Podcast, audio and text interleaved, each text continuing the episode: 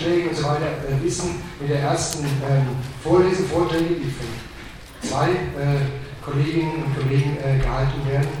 Ähm, das Thema dieser Ringvorlesung, aus vielen Menschenrechte, das ist ja bekanntermaßen in aller Munde, man kann sich ja nicht sozusagen davonstehen, hat eine tagespolitische Relevanz. Nicht zugleich, das ist ja dieses unglaubliche von globaler Bedeutung, die auf der anderen Seite eben ein Selbstverständnis, Selbstverständnisse und auch Handlungsinstanzen von Nationen, Staaten, Kulturen, Religionen, Städten, Gemeinden, ja jeder einzelnen Bürgerin, jedes einzelnen Bürgers herausfordern. Man kann hierauf, um es so salopp zu formulieren, nicht nicht antworten. Als im Sommersemester diesen Jahres unsere Dekanin, sie war bis vor zwei, drei Tagen unsere Dekanin, ähm, Frau Elisabeth Nehme den Vorschlag machte, man könnte, ja man sollte eine Ringvorlesung zu diesem Thema organisieren. Und zwar einmal von philosophischer Seite, sie hat da sozusagen ihre Erfahrungen vorher gemacht, gab es größte Zustimmung seitens der Kollegen und Kolleginnen unseres Instituts und so machten wir uns auf den Weg, äh, das Format der Vorlesung zu erarbeiten. Das war über bestimmte verschiedene Überlegungen. Es werden insgesamt 13 Vorlesungen sein, das können Sie auch äh, eben auf Plattformen äh, abrufen, die alle von Kolleginnen und Kollegen aus der Philosophie gehalten werden, bis auf die heutige, wo das alte Dekane-Team, oder ich sage es etwas freundlich, äh, bis zu diesem Semester fungierende Dekane-Team, äh, Elisabeth Nemeth und Wilfried Dattler von der Bildungswissenschaft, äh, gewissermaßen unsere Fakultät repräsentieren. Als Ganze. Das Institut für Philosophie, und das ist sozusagen, das sind die meisten, die heute äh, Vortragenden, ist vergleichsweise groß. Das ist immer ausgeschrieben auch, da fängt es an, die Ausschreibung deckt mit einer stattlichen Anzahl von Professoren eine große Breite philosophischer Perspektiven ab, was für die Ringvorlesung wiederum bedeutet, bedeuten kann, dass die Thematik der Vorlesung aus unterschiedlichen Blickwinkeln und Sichtweisen bearbeitet wird. Das Rahmenthema der Vorlesung wird dabei wie ein roter Faden Inhalte aus verschiedenen am Institut für Philosophie verankerten Forschungsbereiche verbinden, was wiederum einen Einblick in die philosophische Forschungsarbeit des Instituts, in die Zugangsweisen, Methodenfragen, Systematiken etc. bietet. Die Vorlesungsreihe ist so angelegt, dass sie sowohl als Lehrveranstaltung für Studierende, der Typ Vorlesung mit Lektüre, also fünf ECDS-Punkte, als auch als Vortragsreihe für eine breitere Öffentlichkeit besucht werden kann. Nach der jeweiligen Vorlesung, es sind nur ganz äh, die wichtigsten Anmerkungen, nach der jeweiligen Vorlesung, die meistens einen Vortragscharakter haben, ist eine anschließende Diskussion auch heute vorgesehen. Die Vorlesungen werden aufgenommen und sind auf unserer Audiothek-Seite äh, abrufbar. Alle weiteren Informationen zur Vorlesung ähm, wie etwa die Art der Leistungskontrolle, Mindestanforderungen, die Zusammensetzung der Prüfungsfragen, das ist ein Thema auch natürlich vom, vom Frame her, Beurteilungsmaßstab, Notenschlüssel, die für jede Vorlesung zugrunde gelegten Texte, erster Prüfungstermin, können Sie schon notieren, 31.01.2017 und anderes mehr, finden die Studierenden eben finden Sie auf der Moodle-Plattform die für diese Vorlesung eingerichtet ist. Die für jede Vorlesung relevanten Texte, ich sage das hier gleich, weil damit kommen meistens Nachfragen, sind spätestens einen Tag vor dieser dann stattfindenden Vorlesung auf Moodle abrufbar. Wenn Sie weitere Fragen haben, dann können Sie sich an Robert Stefanik wenden, äh, an mich oder auch Frau Dr. Riefenthaler. Gut, damit bin ich zu Ende. Ähm, beginnen wir mit dem ersten Vortrag von Elisabeth Nehmend. Bitte schön. Ja, vielen Dank. Ähm, ich freue mich sehr, dass so viele Leute gekommen sind und äh, entschuldige mich im Vorhinein für meine Stimme. Ich bin, äh, Sie, werden nicht nicht ganz auf der Höhe mit meiner Stimme. Ähm, in diesem Semester werden Sie sehr unterschiedliche Beiträge zu den Themen Flucht, Asyl, Migration aus philosophischer Perspektive hören. Als Auftakt und Einleitung werden Wilfried Dattler und ich die Aufmerksamkeit auf den Rahmen des Denkens und Sprechens über diese Themen richten und dabei fokussieren auf den Umgang mit richtig und falsch. Wilfried Dattler wird im zweiten Teil Anmerkungen aus psychoanalytischer Perspektive geben. Ich werde in der ersten halben Stunde den Rahmen insofern noch ein wenig weiter auslegen, weil ich die Frage nach Wahrheit und Lüge in, in der Politik in Anschluss an meine Arbeit hier in den Raum stellen will. Ich halte den diese Frage für sehr relevant für den öffentlichen Diskurs über Asyl, Flucht und Migration. Lassen Sie mich einsteigen ähm, mit einem Begriff, der in den letzten Monaten in Zeitungen und anderen Medien mehrfach aufgetaucht ist. Postfaktische Politik, wahrheitsunabhängige Politik in einem anderen Ausdruck. Äh, der, der Ausdruck rekurriert auf ähm, wahrscheinlich auf das Buch von Ralph Case von 2004, The Post-Truth Era, und, und, und daraus folgt dann eben dieser Ausdruck Post-Truth Politics oder eben postfaktische Politik im Deutschen. Der Ausdruck ist in letzter Zeit einerseits im Zusammenhang mit dem Präsidentschaftswahlkampf in den USA und andererseits mit den Kampagnen für den Austritt Großbritanniens aus der EU immer wieder aufgetaucht. In beiden Fällen ist damit eine politische Rhetorik gemeint, die Fakten ganz bewusst falsch darstellt, um der Gefühlslage des Publikums entgegenzukommen und diese zu bestätigen und zu verstärken. Als besonders eklatantes Beispiel dieser Rhetorik kann eine Rede von Rudy Giuliani im vergangenen August geben. Der ehemalige Bürgermeister von New York und Unterstützer Donald Trumps hat darin behauptet, es habe vor der Präsidentschaft von Barack Obama keine erfolgreichen islamistischen Anschläge in den USA gegeben. Dabei, wie Sie sich alle werden erinnern können, war gerade er bei der Attacke auf das World Trade Center am 11. September 2001 selbst Bürgermeister von New York. Dazu schreibt Adam von Kittlitz in der Zeit vom 28. August dieses Jahres, jeder kann dessen Lüge mühelos durchschauen, selbst die Leute, die ihm applaudieren, wissen im Zweifelsfalle, dass das gerade eine Lüge war aber es ist ihnen gleichgültig. Die Fakten, so Kittlitz, seien offenbar für Giuliani und dessen Publikum ohne Relevanz. Für sein Publikum sei es aber offenbar gefühlt wahr, dass seit Obama alles schlimmer geworden ist, auch der Terror. Noch ein anderes Beispiel, das Kittlitz in der Zeit nennt. Wenn Thomas de Maizière im Oktober 2015 im Fernsehen behauptet, 30% der vermeintlichen Syrer in Deutschland stammten gar nicht aus Syrien ohne dass ein Ministerium diese Zahl auch nur ansatzweise belegen könnte und Nachforschungen im Gegenteil auf einen Anteil von weniger als einem Prozent schließen lassen, an wen wendet sich der Minister mit dieser Fantasie?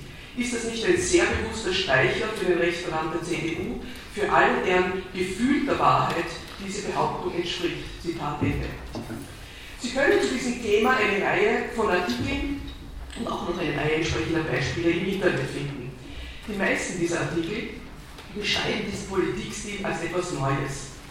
Und sie sehen die Gefahr dieser postfaktischen äh, Politikrhetorik darin, dass der Anspruch auf Wahrheit und auf kritisches Denken aufgegeben werde, und zwar, wie es eben auch aus diesem Zitat hier schon hervorgeht, zugunsten des Herstellens einer emotionalen Verbundenheit sowohl zwischen der Politikerin und ihrem Publikum als auch dieses Publikums, des, innerhalb dieses Publikums.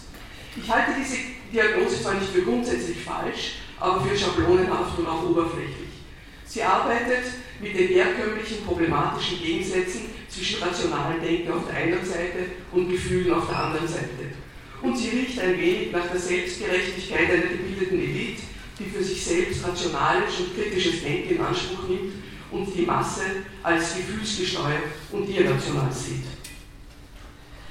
Die Philosophin und politische Denkerin Hannah Arendt hat schon in den 1960er und frühen 70er Jahren Phänomene beschrieben, die dem, was in unseren Tagen als postfaktisch bezeichnet wird, verblüffend ähnlich sind. Im Nachdenken Arends über Wahrheit und Lüge in der Politik finden sich aber Differenzierungen, die uns, wie mir scheint, deutlich weiterführen können als die eben genannte Diagnose. Es handelt sich um zwei Aufsätze, die zunächst in Englisch erschienen sind. Ähm, der ältere Artikel heißt Wahrheit in der Politik, wurde in den 60er Jahren geschrieben und gibt drei Versionen, die jetzt bis 69 erschienen. Und der Titel des zweiten Aufsatzes heißt Die Lüge in der Politik und wurde 1971 in der New York Review of Books publiziert. Hannah Arendt lebte von 1906 bis 1975. Die beiden Aufsätze gehören also zu ihrem Spätwerk, kann man sagen, in das ihre früheren Arbeiten ebenso wie ihre Erfahrungen mit den Kämpfen und Verbrechen des 20. Jahrhunderts eingeflossen sind. Da wir zu dieser Ringvorlesung ausdrücklich auch Personen eingeladen haben, die nicht Philosophie studieren, will ich sehr kurz einige Hintergründe, einige Züge des Hintergrunds dieser beiden Texte im Werk Arends skizzieren. Wesentliche Dinge werden herausgespart. Arends Denken ist geprägt von der Phänomenologie und Existenzphilosophie einerseits sowie ihren umfassenden Studien der europäischen Philosophie, wobei ihr Interesse vor allem dem politischen Denken in Europa von Platon bis ins 20. Jahrhundert galt. Im Zentrum ihres Interesses stand die Frage, wie der Mensch als handelndes Wesen philosophisch zu charakterisieren sei. Ihr Interesse am Politischen war nicht nur philosophisch-theoretisch, sondern bezog sich auch praktisch auf ihre eigene Zeit, das 20. Jahrhundert, mit seinen politischen Katastrophen und Verbrechen. Hannah Arendt war Jüdin und hat sich eingehend mit dem Zionismus auseinandergesetzt.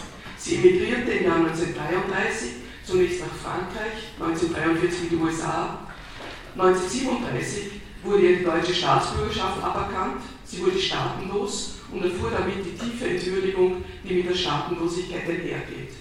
Im Essay Wir Flüchtlinge von 1943 beschrieb sie die katastrophale Situation von Staatenlosen und Flüchtlingen als rechtlos, vogelfrei und aus der menschlichen Gesellschaft ausgeschlossen. Erst 1951 erhielt sie die US-Staatsbürgerschaft, nachdem sie für ihre bahnbrechenden Untersuchungen der politischen Systeme des Nationalsozialismus und Stalinismus berühmt geworden war. Sie hat sich in immer sehr, sehr eigenständiger Weise auf brennende und hochsensible Probleme ihrer Zeit eingelassen und damit durchaus kontroverse Reaktionen ausgelöst. Eine dieser Einlassungen auf konkrete politische Ereignisse ist der schon genannte Artikel von 1971, Die Lüge in der Politik. Darin beschäftigt sie sich mit den sogenannten Pentagon-Papieren, die im selben Jahr 1971 publiziert worden waren. Dabei handelt es sich um geheime Papiere des US-Verteidigungsministeriums, die der New, York, der New York Times damals zugespielt worden waren. Aus ihnen ging hervor, dass die offiziell verlautbarten Ziele des Vietnamkrieges mit der Realität sehr, sehr wenig zu tun hatten. Tatsächlich müssen sich diese Papiere für Arendt wie ein historisch-empirischer Fall gelesen haben, der in verblüffender Weise ihre philosophischen Überlegungen zur Wahrheit in der Politik, die sie in den 1960er Jahren veröffentlicht hatte, bestätigt. Die beiden Schriften sind nicht lang, aber sehr reich an Gedanken und Motiven. Ich schäle hier einige wenige heraus, von denen ich denke, dass sie uns beim Nachdenken über die politische Situation, in der wir uns heute befinden, helfen können. Zunächst macht Arendt darauf aufmerksam, dass die Lüge immer schon ein Mittel der Politik war. Geheimhaltung, ähm, nämlich Enttäuschung, was die Diplomatie Diskretion oder auch Staatsgeheimnisse nennt, gezielte Irreführungen und blanke Lügen als legitime Mittel zur Erreichung politischer Zwecke, kennen wir seit den Anfängen der überlieferten Geschichte. Lüge galt immer als erlaubtes Mittel in der Politik. Moralische Entrüstung werde die Lüge nicht aus der politischen Welt schaffen zu haben. Nicht zuletzt deshalb, weil die Lüge auf dieselben Quellen zurückgreife wie unsere Fähigkeit zu handeln und eben auch politisch zu handeln, nämlich auf die Einbildungskraft. Auf diese interessante philosophische Argumentation kann ich hier nicht eingehen. Sie finden sie in dem äh, online gestellten Text.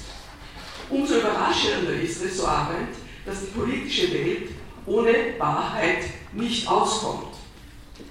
Bei näherem Zusehen zeigt sich erstaunlicherweise, dass man der Staatsräson jedes Prinzip und jede Tugend eher opfern kann, als gerade die Wahrheit. Immerhin sagt sie davor, Gerechtigkeit, Freiheit kann man sich eher abwesend vorstellen als die Wahrheit im politischen Raum. Warum? Es geht ja um den Bestand der Welt und keine von Menschen erstellte Welt, die dazu bestimmt ist, die kurze Lebensspanne der Sterblichen in ihr zu überdauern, wird diese Aufgabe je erfüllen können, wenn Menschen nicht gewillt sind, das zu tun, was Herodot als erster bewusst getan hat, nämlich Legin Taionta, das zu sagen, was ist. Keine Dauer, wie immer man sich vorstellen mag, kann auch nur gedacht werden, ohne Menschen, die Zeugnis ablegen für das, was ist und für sie in Erscheinung tritt, weil es ist. Also, warum kann man auf die Wahrheit im Politischen nicht, nicht verzichten? Weil die politische Welt eine von Menschen gemachte Welt ist, die nur dadurch Kontinuität gewinnt, dass Menschen für diese Kontinuität sorgen, indem sie äh, das, was in dieser politischen Welt geschaffen worden ist, und alles, was, was die Menschenwelt äh, betrifft, ist geschaffen, so das betont ähm, Hannah immer wieder, bezeugen. Äh, jetzt ist halt die Frage, wenn das so ist, und das ist eine der zentralen Thesen von Hannah Arendt, wie verträgt sich das mit dem Befund, den sie ja einleitend äh, vorgestellt hat, dass nämlich die Lüge in der Politik immer eine wichtige Rolle gespielt hat. Und da ist jetzt wichtig zu sehen, dass Hannah Arendt zwischen traditioneller politischer Lüge und moderne politische Lüge unterscheidet. Die traditionelle politische Lüge hat, ist, hat, ist gewissen, denen der ist, sind gewisse Schranken auferlegt. Im Prinzip kann man drei herausdestillieren. Die erste ist die Geheimhaltung und Täuschung, von der ja schon vorher im vorigen Zitat die Rede war, äh, äh, betrifft nur einzelne Tatbestände. Die Unwahrheit also trifft einzelnes, ähm, einzelne Behauptungen und nicht ein, auf ein Gesamtes. Das ist die erste Einschränkung. Die zweite ist, sie zielt nicht darauf ab, äh, also sie zielt darauf ab, den Feind zu täuschen und nicht jedermann und jede Frau. Also Feind oder einen politischen Gegner irrezuführen. Das, das dritte ist, ähm, die, die, dritte Beschränkung betrifft diejenigen, die Hannah Arendt sagt, deren Handwerk das Lügen ist. Nämlich, äh, sie gehörten dem früher der, unter den Bedingungen von, von traditioneller Lüge dem engen Kreis von Staatsmännern und Diplomaten an, die, solange sie unter sich waren, die Wahrheit nicht nur wussten, sondern sie auch aussprachen und so bewahren konnten. Sie mochten andere betrügen. Sie waren nicht betrogene Betrüger, nicht das Opfer der eigenen Lügen. Den Selbstbetrug brauchten sie nicht zu fürchten. Von, da, von, aus, äh, von diesen Gedanken ausgehend sagt Arendt dann, übrigens auch im Rückgriff auf Karl Jaspers, der traditionelle Lügner ist in gewisser Weise äh, ein, ein, jemand, der der Wahrheit nicht schlecht tut. Bei ihm ist die Wahrheit sogar ganz gut aufgehoben, weil er muss die Wahrheit kennen, um so lügen zu können, dass er sein Ziel erreicht. Und er muss vor allem diese Differenz kennen zwischen der Lüge und der Wahrheit. Das ist, sind also die drei Punkte, mit, äh, die für die traditionelle Lüge gelten. Ähm, dagegen aber, äh, sagt Hannah Arendt, ist das, was wir in den, in unter modernen Bedingungen erleben, etwas anderes. Das organisierte Manipulieren von Tatbeständen und Meinungen ist ein relativ neues Phänomen, so Arendt, mit dem wir im Osten durch das ständige Umschreiben der Geschichte im Westen durch die Propagandakünste des Imagemaking und durch das Verhalten der Staatsmänner gerade überall vertraut sind. In beiden Fällen, also stalinistischer Osten und freier Westen, wie es sich anstellen ausdrückt, zielt die Manipulation nicht darauf ab, einen bestimmten einzelnen Tatbestand, den nur wenige kennen, geheim zu halten, wie es die traditionelle politische Lüge beabsichtigte die modernen Manipulationen betreffen nämlich öffentlich bekannte Tatbestände.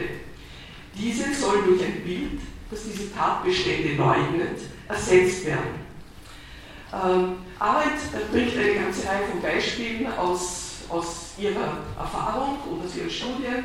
Äh, Im Osten die, das, das Beispiel der Löschung des Namens von Trotzki aus der Geschichte der politischen Revolution mit der Stalin versucht hatte, die gesamte Polit die Geschichte der politischen äh, Revolution in Russland quasi umzuschreiben und aus allen Dokumenten, Büchern äh, den Namen Trotzki zu entfernen. Aber für, für den, in, den, Text, den Sie auch lesen werden, äh, ist, sind, diese, ist der Fokus irgendwie viel stärker auf westlichen demokratisch verfassten Ländern Und da bringt sie aus der Nachkriegszeit ähm, die folgenden Beispiele. Sogar angesehene Staatsmänner wie de Gaulle und Adenauer haben offenbare Unwahrheiten zur Grundlage ihrer Politik gemacht. Wie zum Beispiel, dass Frankreich unter die Sieger des Zweiten Weltkriegs zu, zählen, äh, zu rechnen sei und dass, jetzt Zitat, die Barbarei des Nationalsozialismus nur von einem relativ kleinen Prozentsatz des deutschen Volkes akzeptiert worden sei. Äh, Zitat Ende. Also gemeint ist, es gab eine Politik, wo sich, wo sich die beiden darauf geeinigt haben, diese Version der Wahrheit, die auf einer glatte Unwahrheit ist, äh, als Grundlage ihrer Politik zu machen. Ein anderes Beispiel ist die Rolle de Gaulle's bei den Studentenunruhen in Frankreich im Mai äh, 1968. Äh, dort, sagt Hannah Arendt, war allen bekannt, der ganzen Welt war bekannt, dass die Studentenunruhen und der, der Generalstreik, der dadurch ausgelöst worden war, von der äh, Kommunistischen Partei Frankreichs äh, erbittert bekämpft wurde. Trotzdem zu Arendt konnte de Gaulle sich leisten, zu behaupten, die Kommunisten hätten in Frankreich die Macht ergreifen wollen.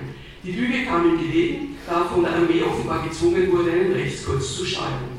Aber, und das, das, das ist jetzt das, was Arendt aus, äh, also abschließend sagt, entscheidend ist, dass man sich allenthalben an diese Art von Politik so gewöhnt hat, dass sich kaum jemand daran stößt. Und äh, äh, dass diese, diese äh, Beispiele, die ich Ihnen jetzt gerade gesagt habe, sind äh, in, dem, in dem Artikel aus den 60er Jahren. Damals konnte sie noch nichts von den Pentagon-Papieren wissen, die ihre Diagnose in einer für sie uner offenbar unerwarteten Weise bestätigten. Dort in dem Artikel die Lüge in der Politik, die übrigens noch nicht online ist, aber wir werden sie online, online stellen, auch wenn das dann nicht Prüfungsstoff ist, ähm, identifiziert, sie, identifiziert sie zwei neue Spielarten des modernen Lügens, das Eintreten von Werbefachleuten in die Politik, die unter Politik Image-Making und Werbung für dieses Image äh, äh, verstehen. Und andererseits Theoretiker aus Thinktanks, die von sehr viel anspruchsvollerem Profil und einer, einer nüchternen Rationalität sind, wie sie sagt, aber die gleichzeitig so fixiert auf ihre Theorien sind, dass sie äh, in vielen Fällen Fakten lieber zur Seite schieben, bevor sie ihre Theorien in Frage stellen. Diese beiden, beiden Typen von, von, von Lügen, sagt sie, ist, äh, sind nicht nur äh, neu, sie, also sie schieben die Fakten zur Seite und haben damit eine, eine neue Variante des, der politischen Irreführung äh, in, die, in die moderne Welt gebracht. Sie haben, so Arendt, einen starken Einfluss äh, auf die US-Regierung ausgeübt und, und dadurch dazu beigetragen, zu dieser, wie Arendt sagt, Realitätsferne, die den Leser erschreckt, wenn er die Geduld hat, die Pentagon-Papiere zu Ende zu lesen. Darin zeige sich nämlich, dass die Geheimdienste über viele Jahre eine große Zahl von Fakten zusammengetragen und der Regierung vorgelegt haben, die, wenn die Berichte überhaupt je gelesen wurden, von den handelnden Personen zur Seite geschoben wurden.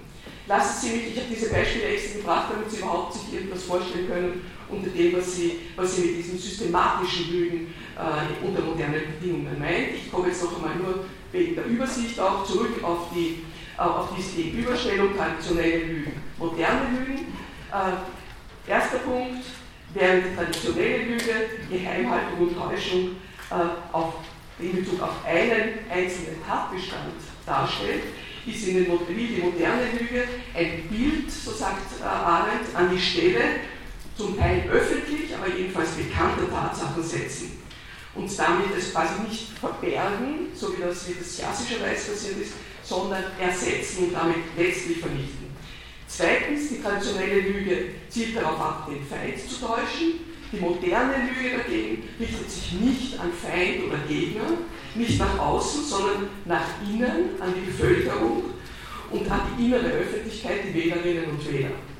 Drittens, äh, die, die Handwerker des Lügens sind in der traditionellen Lüge eine kleine Gruppe, die die Wahrheit kennt, bei der sie in diesem Sinn auch gut aufgehoben ist während das Handwerk des Lügens unter modernen Bedingungen aufgeteilt ist und äh, unter einer ganz großen äh, Zahl von Gruppen mit unterschiedlichsten Hintergründen und Motivationen. Und dadurch eben eine, eine, sehr große, eine sehr große diffuse Unklarheit über das entsteht, wie man richtig und falsch überhaupt noch unterscheiden kann. Warum, und äh, davon ist ja, äh, Hannah Arendt überzeugt, warum ist dieses moderne Lügen zum Scheitern verurteilt? Der Grund für Arendt liegt zunächst darin, dass niemand die allumfassende Macht besitzt, die gesamte Wirklichkeit zu kontrollieren. Die totalitären Herrscher des 20. Jahrhunderts waren zwar von Allmachtsfantasien besessen, aber sie waren weit davon entfernt, über die Allmacht zu verfügen, die sie sich erträumten. Es gibt aber noch einen anderen Grund dafür, dass systematisches Umlügen im politischen scheitern muss. Und der ist für uns und übrigens auch für Hannah Arendt insofern viel interessanter, als er auch und insbesondere auf Demokratien zutrifft. Es ist das Phänomen des betrogenen Betrügers. Eine mittelalterliche Anekdote, schreibt Arendt, mag erläutern, dass es unter Umständen gar nicht so einfach ist, andere zu täuschen, ohne selbst getäuscht zu werden. Ähm, sie berichtet davon, nämlich diese Anekdote, wie eine Schildwache, die wie üblich auf dem Wachtturm der Stadt nach Feinden ausspäht, beschloss, der Stadt einen Streich zu spielen und im tiefsten Frieden das Anrücken der Feinde zu melden. Der Erfolg war überwältigend. Nicht nur lief die ganze Stadt zu den Mauern, sondern als letzter lief die Schildwache. Der Spaß hat einen ernsten Untergrund. Er zeigt an, wie sehr unser Realitätsbewusstsein davon bestimmt ist, dass wir die Welt mit anderen teilen und welche Charakterstärke dazu gehört, an wahrem oder erlogenem festzuhalten, an das andere nicht glauben oder das ihnen unbekannt ist. Das besagt aber, dass der Lügner umso sicherer das Opfer seiner eigenen Lügen wird, je erfolgreicher er in der Welt hat verbreiten können. Hinzu kommt, dass der betrogene Betrüger natürlich eben, weil er an seine Lügen selbst glaubt, sehr viel glaubwürdiger erscheinen wird als derjenige, der bewusst und souverän die Unwahrheit sagt und nicht selbst in Falle geht. Nur Selbsttäuschung vermag den Anschein der Wahrhaftigkeit zu erwecken und in einem Streit über Fakten, in dem jeder dem anderen des Lügens zeigt, ist sehr oft der Eindruck, den die Person macht, entscheidend. Ähm, ich finde diese Stelle, wie übrigens viele andere in diesen Texten, in einem erstaunlichen Ausmaß treffend für das, was wir heute in vielen Punkten äh, erleben und was eben auch äh, seit neuestem zum Thema gemacht wird in diesem Thema der postfaktischen Politik. Und bei, diesem, bei diesem Zitat muss man ja wirklich an ganze, äh, ganz verschiedene Beispiele aus Wahlkämpfen der jüngeren Zeit denken. Arendt macht aber auf etwas aufmerksam, das in den Kommentaren zu diesem Phänomen, das heute postfaktische äh, Rhetorik genannt wird, äh, aufmerksam, die ich in den Kommentaren äh, nicht, nicht so sehr gefunden habe von denen ich jedenfalls denke, dass sie irgendwie zu kurz kommen. Das sind, ich, ich will wieder vier Punkte herausheben. Erstens, der Begriff bewusste Lüge, der ja auch in dem, in dem einen Zitat, das ich Ihnen vorgelesen habe, vorkommt, ist zumindest teilweise irreführend. Wenn wir das Phänomen, das, das wir hier heute fassen wollen, adäquat äh, beschreiben wollen. Wir müssen wahrscheinlich unterscheiden zwischen bewussten Lügen auf der einen Seite, vielleicht ist da die, die Aussage von de Maizière genauso eine bewusste Lüge, das ist, äh, die, die Hypothese könnte man stellen, aber das Unterscheiden von dem, was Hannah Arendt Verlogenheit nennt, die aus der Spirale von Lüge und Selbsttäuschung resultiert und die Grenze zwischen wahr und falsch verschwimmen lässt, und zwar für alle, sowohl für die, an die es richtet, als auch für die Personen, die sie vertreten. Ich tendiere zu der Hypothese, dass das Zitat von Giuliani eher ein Fall dieser Art ist. Aber ich, unabhängig davon, ob das so ist oder nicht, finde ich, dass, die, dass, dass das Instrumentarium, das herauszuholen ist aus den Betrachtungen von Hannah Arendt, eines ist, das sehr hilfreich sein kann, über diese Dinge in einer, äh, in einer wie soll man sagen, äh, strukturierteren und interessanteren Weise nachzudenken ähm, als es einem in den verschiedenen Kommentaren entgegenkommt. Der zweite Punkt ist, die Gefahr, die aus dieser Spirale resultiert, äh, besteht nicht oder auf jeden Fall nicht so sehr in dem moralischen Verfall äh, politischen Handelns. Also diese, diese moralisierende Betrachtungsweise wird, wehrt äh, Arendt sehr stark ab. Die Gefahr liegt vielmehr nicht darin, dass die Moral keinen Platz mehr hat in der Politik. Sie sagt, wir haben immer wenig Platz mehr in der Politik, aber einen drohenden Realitätsverlust von, von Politik und, und damit einer ganz passiven, quasi inhärenten Bedrohung des politischen Handelns selbst. Der dritte Punkt ist, ist äh, die Dynamik Lüge, Selbsttäuschung, Realitätsverlust ist modernen Demokratien inhärent nach Hannah Arendt. Für Arendt ist es eine, ich zitiere, unleugbare Tatsache, dass Täuschung ohne Selbsttäuschung in voll entwickelten Demokratien nahezu unmöglich ist. Wir kaufen uns mit Demokratie also eine Problematik ein, die wir nicht ein für alle Mal abschaffen können, sondern die wir nur thematisieren und äh, in einer bestimmten Weise bearbeiten können. Wir können die nicht einfach löschen. Ja, das, ist die, das, ist das, was, was Arendt hier vertritt.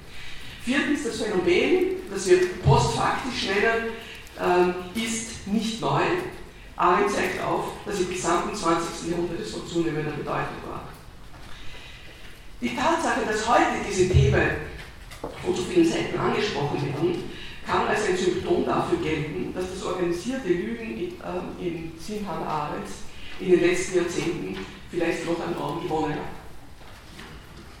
Lassen Sie mich am Schluss eine Überlegung äh, und zwei Beispiele anführen, die ich an Arendt äh, quasi anknüpfen will. Ich meine, dass wir in den letzten Jahrzehnten auch organisiertes Manipulieren der Sprache im öffentlichen Diskurs miterlebt haben, das, um mit Arendt zu sprechen, die Dynamik von Selbsttäuschung und Realitätsverlust zu beschleunigen in der Lage ist und wahrscheinlich auch beschleunigt hat. Ich nenne zwei Beispiele. Das erste Beispiel ist die Stigmatisierung, ja, sag jetzt das äh, ich nicht unterbrechen. Die Stigmatisierung des Begriffs Problem klingt harmlos. Wenn ich mich richtig erinnere, wurde die Maxime, es gibt keine Probleme, es gibt nur Herausforderungen, in den 2000er Jahren ausgegeben. Und wenn ich mich weiter richtig erinnere, waren es damals tatsächlich die politischen Akteurinnen, die diesen Slogan sehr aktiv verbreiteten. Er richtete sich gegen ein Politikverständnis, in dem zu viel problematisiert und diskutiert wird, angeblich. Keine Diskussion, aber übrigens ein anderes Leitmotiv der Zeit. Ich erinnere mich noch mit großen entsetzt daran, wie einer der Minister in einem Interview im Radio gesagt hat, sie haben in den ganzen letzten Wochen eine Entscheidung nach der anderen der nicht einmal darüber diskutiert. Und das ist einfach, das ist effizient. Ähm, jedenfalls ist die Stigmatisierung des Begriffs Problem ein unglaublich großer Erfolg, muss man sagen. Er ist aus den öffentlichen Diskursen so gut wie verschwunden, meiner, meiner Auffassung nach. Und, äh, und auch dort wo es zum Beispiel ums Nachdenken äh, von Entwicklungsperspektiven der Universität geht, äh, habe ich das beobachten können. Ich habe einen Vortrag gehört äh, von jemandem, der über eben äh, Entwicklungsperspektiven der Universität gesprochen hat und dabei dann ungefähr folgende Formulierung verwendet hat. Also an diesem Punkt äh, haben, ist eigentlich noch nicht klar, ob es eine Herausforderung ist oder vielleicht doch eher eine Herausforderung ist. Bitte, dem Redner ist nicht mal aufgefallen, dass er zweimal dasselbe Wort verwendet hat.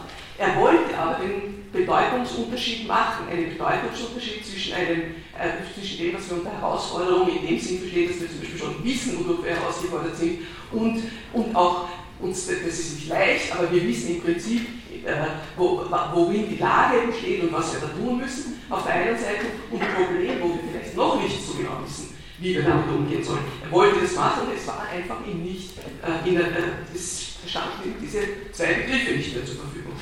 Äh, ich, meiner Meinung nach ist das doch ein gutes Beispiel, äh, äh, dass, also wie, wie eine bestimmte Art von politischer Manipulierung, sozusagen politisch meine ich nicht nur durch Politiker, sondern das haben wir ja alle unglaublich übernommen, äh, den, ähm, zu einem Verlust an Möglichkeiten bestimmte Tatbestände überhaupt zu benennen führen kann. Der zweite Begriff ist Flüchtling. Äh, Im letzten Jahr äh, ist eine Art von also Mode, das will ich eigentlich so nicht sagen, es ist eher eine politische Übereinkunft, und zwar gerade unter Leuten, mit denen ich sehr sympathisiere, entstanden, den Begriff Flüchtling nicht mehr zu verwenden, sondern eher von Geflohenen oder Schutzsuchenden zu reden. Ist das, ich Begründungen, die ich gehört habe, die sagen, dass das irgendwie zu negativ klingt, es ist, ist nicht respektvoll, man, man spürt natürlich nicht, dass es um Menschen geht. Äh, und für mich ist das ein Beispiel, dass mit den besten Motiven vielleicht auch äh, äh, also Dinge äh, erreicht werden, die überhaupt die das Gegenteil von dem, was man will. Immerhin ist der Begriff Flüchtling äh, einer, der, der in der zweiten Hälfte des 20. Jahrhunderts wirklich auch für die höchsten Errungenschaften in Bezug auf den Schutz und die Definition bestimmter Situationen, wo es internationale Schutzrechte und so weiter gibt, äh, wo, wo, wo, wo, zum Beispiel der Artikel von, von Hannah Arendt wesentlich dazu beigetragen hat und wo man eigentlich die, diese, diese irgendwie freundlichere äh, Formulierung schon äh, problematisieren kann und sagen kann, tut man dann nicht mit einer, mit einer terminologischen Änderung etwas ganz anderes erreichen, als man wollte, nämlich eigentlich diese Dimension des bereits Erreichten eben zum Verschwinden zu bringen und ist, wird man plötzlich Komplize von genau etwas, was man, was man genau nicht wollte. Gut, ich schließe ab mit einem letzten, mit einem letzten noch einmal zurückkommen auf das Problem. Äh, das ist für mich also quasi ein, ein völlig zufälliges Fundstück, das ich Ihnen jetzt vorstelle, noch ganz zum Schluss gebe. Ähm, äh, ich, ich habe mich nämlich, während ich das hier vorbereitet habe, auch auf einen, auf einen Vortrag über Mach vorbereitet und bin da ganz zufällig darauf gestolpert, darüber gestolpert, dass für Mach der Begriff Problem einen wichtigen Stellenwert in der Erweiterung unserer Erfahrung hat. Und ich finde die Stellen, die, ähm, die, die, die, die da hat, sehr schön und damit will ich abschließen. Also er fragt sich, was geht vor sich, wenn der Beobachtungskreis, dem unsere Gedanken angepasst sind, sich erweitert. Ich spare die zwei einfachen, aber trotzdem physikalischen äh, Beispiele. Und er, sagt dann, die gewohnten Gedanken fordern ihr Recht. Die neue Tatsache oder Beobachtung fordert es auch. In diesem Widerstreit der Gedanken und Tatsachen entsteht das Problem. Aus dieser teilweisen Inkongruenz entspringt die Frage, warum? Mit der neuerlichen Anpassung an den erweiterten Beobachtungskreis verschwindet das Problem. Das heißt, es ist gelöst. Das Kind, dessen Sinne eben erwachen, kennt kein Problem die farbige Blume, die klingende Glocke, alles ist ihm neu. Und doch wird es noch nichts überrascht. Der vollendete Philister, der nur an seine gewohnte Beschäftigung denkt, hat auch kein Problem. Alles geht nach seinem bestimmten Lauf und was etwa einmal verkehrt geht, ist höchstens ein Kuriosum nicht wert, dass man es beachtet. Wirklich hat, wo die Tatsachen uns nach allen Seiten geläufig werden, die Frage, warum ihr Recht verloren der entwicklungsfähige junge Mensch aber, der einerseits, das einerseits kommt jetzt von mir, eine Summe von Denkgewohnheiten in sich aufgenommen hat und andererseits, der stets noch Neues und Ungewohntes wahrnimmt, hat den Kopf voll von Problemen. Und des Fragens nach dem Warum ist kein Ende. Bitte verstehen Sie das als ein Plädoyer dafür, den, Begriff Problem wieder in unseren aktiven Wortschatz einzuführen. Und ich danke für Ihre Aufmerksamkeit.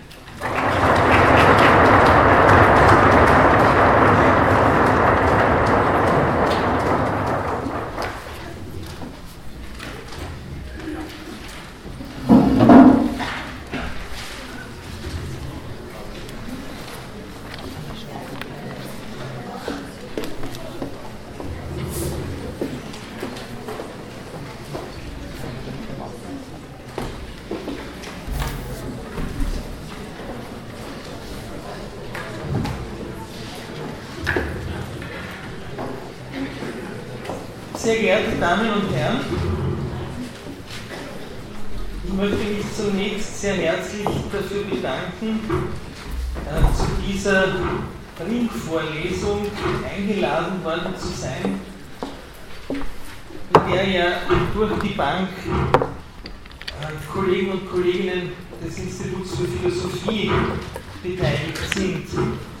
Elisabeth Nemeth hat schon erläutert, wie es dazu kam, dass ich Ihren Vorschlag gerne aufnahm als scheidendes, ja, So? Als scheidendes besser so? Okay. Als scheidendes, bitte? Wenn Sie sprechen, können Sie hören, was besser ist. Ja, ja. Also, ich spreche weiter. Also, dass wir als scheidendes Dekane-Team äh, hier in der ersten Einheit dieser Ringvorlesung auftreten. Ich bin Leiter des Arbeitsbereichs Psychoanalytische Pädagogik am Institut für Bildungswissenschaft unserer Fakultät und von daher ist es naheliegend, dass ich einige psychoanalytisch getragene Gedanken zur Thematik vortrage, wobei ganz wesentlich dafür auch der Umstand ist, dass ich in mehrere Projekte selber eingebunden war, die wir an unserem Institut als Praxisprojekte auch durchführten, indem es äh, ganz besonders um Personen mit Migrations- und Fluchthintergrund ging. Und einen anderen wesentlichen Aspekt stellt der Umstand dar, dass ich auch beratend begleitend in manche Aktivitäten von öffentlichen oder auch privat getragenen Initiativen eingebunden war, die äh, zum Teil auch von öffentlichen Institutionen durchgeführt wurden und was ebenfalls um diese Thematik Flucht, Migration, Asyl ging. Ich werde meine Ausführungen in vier Abschnitte oder vier Teile gliedern. Ich möchte mit Ihnen zurückdenken an die, wie es in den Medien auch immer wieder heißt, Ereignisse des Sommers 2015, die insbesondere in Österreich und Deutschland ja auch medial sehr nahe mitzuvollziehen waren und in mancherlei Hinsicht ja bis heute als Phänomene noch auszumachen sind. Ich will Ihre Aufmerksamkeit dabei vor allem darauf richten, dass es in der Auseinandersetzung mit diesen Phänomenen der Flucht, äh, des Suchens von Asyl, um darum ging, dass immer wieder zwei Positionen eingenommen wurden, die man ganz schlicht als gegensätzliche Positionen bezeichnen kann und die über weite Strecken auch als miteinander unvereinbare Positionen ähm, auftraten und vertreten wurde.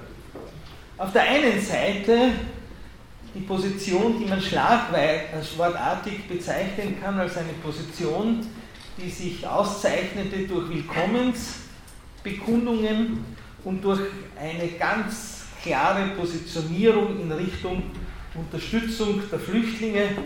Und Sie kennen Bilder dieser Art und können sich an Bilder dieser Art und auch damit verbundene Aktivitäten erinnern. Es gab aber auch die entgegengesetzte Position und es gibt nach wie vor beide Positionen, wobei sich die entgegengesetzte Position durch starke Proteste auszeichnete und durch ganz klare Ausgrenzungsbemühungen. Auch diese Bilder kennen Sie wenn Sie nicht an Österreich, sondern an Österreich und Deutschland denken, bis hin zu brennenden Heimen. Beide Positionen, so fällt auf, werden mit sehr großem emotionalen Engagement sehr oft verbunden und oft auch mit der Überzeugung und der Verdeutlichmachung der Überzeugung, dass die eigene Position die richtige, geradezu die zweifellos richtige und die andere Position die falsche ist. Und wenn man das nicht mit einer gewissen Selbstverständlichkeit hinnimmt, so stellt sich die Frage, wie ist das zu verstehen? Und man mag vielleicht dazu verleitet sein, zunächst zu sagen, nun ja, die Menschen sind eben verschieden, die Menschen haben verschiedene Überzeugungen, Sie vertreten verschiedene Überzeugungen, daher ist es nicht zu verwundern, dass wir es hier mit so unterschiedlichen Positionierungen zu tun haben. Nur bei genauerem Hinsehen ist es keine Erklärung. Das Vertreten unterschiedlicher Positionen damit zu erklären, dass Menschen unterschiedlicher Meinung und unterschiedlicher Überzeugung sind, ist geradezu pleonastisch.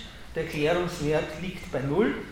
Vor allem wird aber dann nicht nachvollziehbar gemacht und nicht argumentiert, wie man es denn verstehen kann, dass diese beiden Positionen in dieser skizzierten Art nicht immer, aber oft vertreten werden. Mit großem emotionalen Engagement und der Überzeugung, dass die eigene Position die richtige und die andere Position die falsche ist.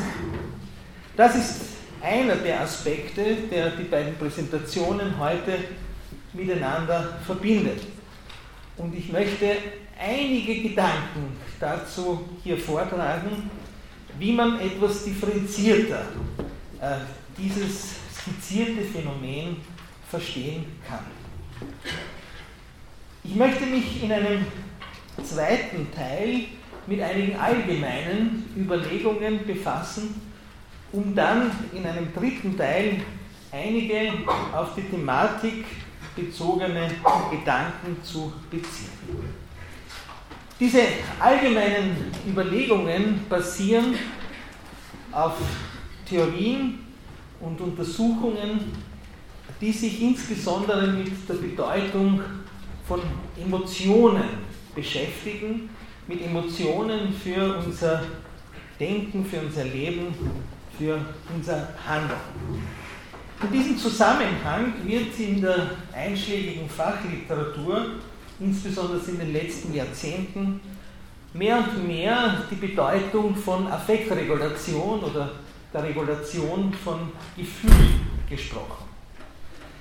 Es wird damit zum Ausdruck gebracht die These, dass wir Menschen beständig Gefühle verspüren, selbst im Schlafzustand von Gefühlen oder Emotionen nicht frei sind. Wir könnten dann ja gar nicht verspüren, dass uns beispielsweise kalt ist. Wir könnten das Phänomen des Träumens etwa gar nicht äh, erklären.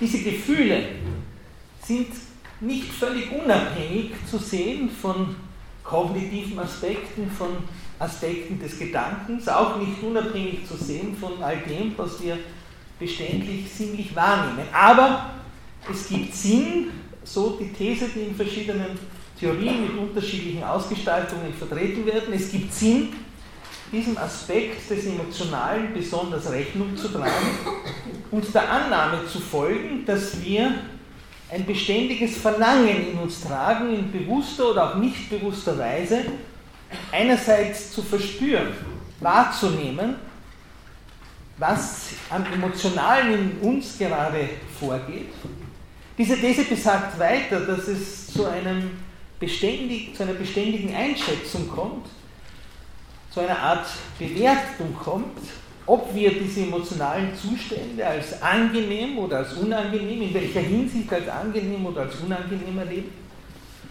Und dass damit verbunden unser Verlangen ist und dass auch das daraus erwachsene Bemühen, unangenehm erlebte emotionale Zustände nach Möglichkeit zu lindern, zu beseitigen oder manchmal auch schon vorausspringend deren Auftreten zu verhindern und dass wir gleichzeitig auch darum bestrebt sind, angenehm erlebte Gefühlszustände herbeizuführen, zu steigern oder zu stabilisieren. Diese zentrale These ist nun mit vielen Kommentaren zu versehen. Etwa auch damit, dass das, was als angenehm oder unangenehm erlebt wird, sehr unterschiedlich ist, in einer sehr komplexen Weise davon auch mit beeinflusst ist, welche Erfahrungen wir Menschen mit uns und Welt gemacht haben, auch im Hinblick auf das Aufkommen von Gefühlen, auch im Hinblick auf die Regulation von Gefühlen. Ich möchte jetzt die Aufmerksamkeit aber darauf lenken, dass vor dem Hintergrund entsprechender Überlegungen davon auszugehen ist, dass heftige, unangenehme oder sogar bedrohliche, als bedrohlich erlebte Gefühle auch ein starkes Verlangen nach Regulation nach sich ziehen und ein Aspekt dabei das Verlangen nach einem Gefühl, nach einem starken Gefühl, oder möglichst starken Gefühl von Sicherheit darstellt. Dieses Verlangen nach einem Gefühl der Sicherheit und damit verbundene Aktivitäten, solch ein Gefühl von Sicherheit auch herzustellen, hat häufig die Gestalt eines sehr starken Verlangens nach Eindeutigkeit. Wenn ich Eindeutigkeit erleben kann, dann geht dies bei vielen Menschen damit einher, dass das Gefühl von Sicherheit steigt und umgekehrt eben ein Verlangen oder ein Erleben von Unsicherheit sehr oft einmündet in das Verlangen nach dem Erleben von Eindeutigkeit. Dieses Verlangen von Eindeutigkeit hat wiederum mehreres zur Folge. Es hat zur Folge, dass viele Menschen dann, wenn sie Unsicherheit verspüren, das Verlangen danach haben, eindeutige Überzeugungen darüber auszubilden, was nun richtig oder falsch ist.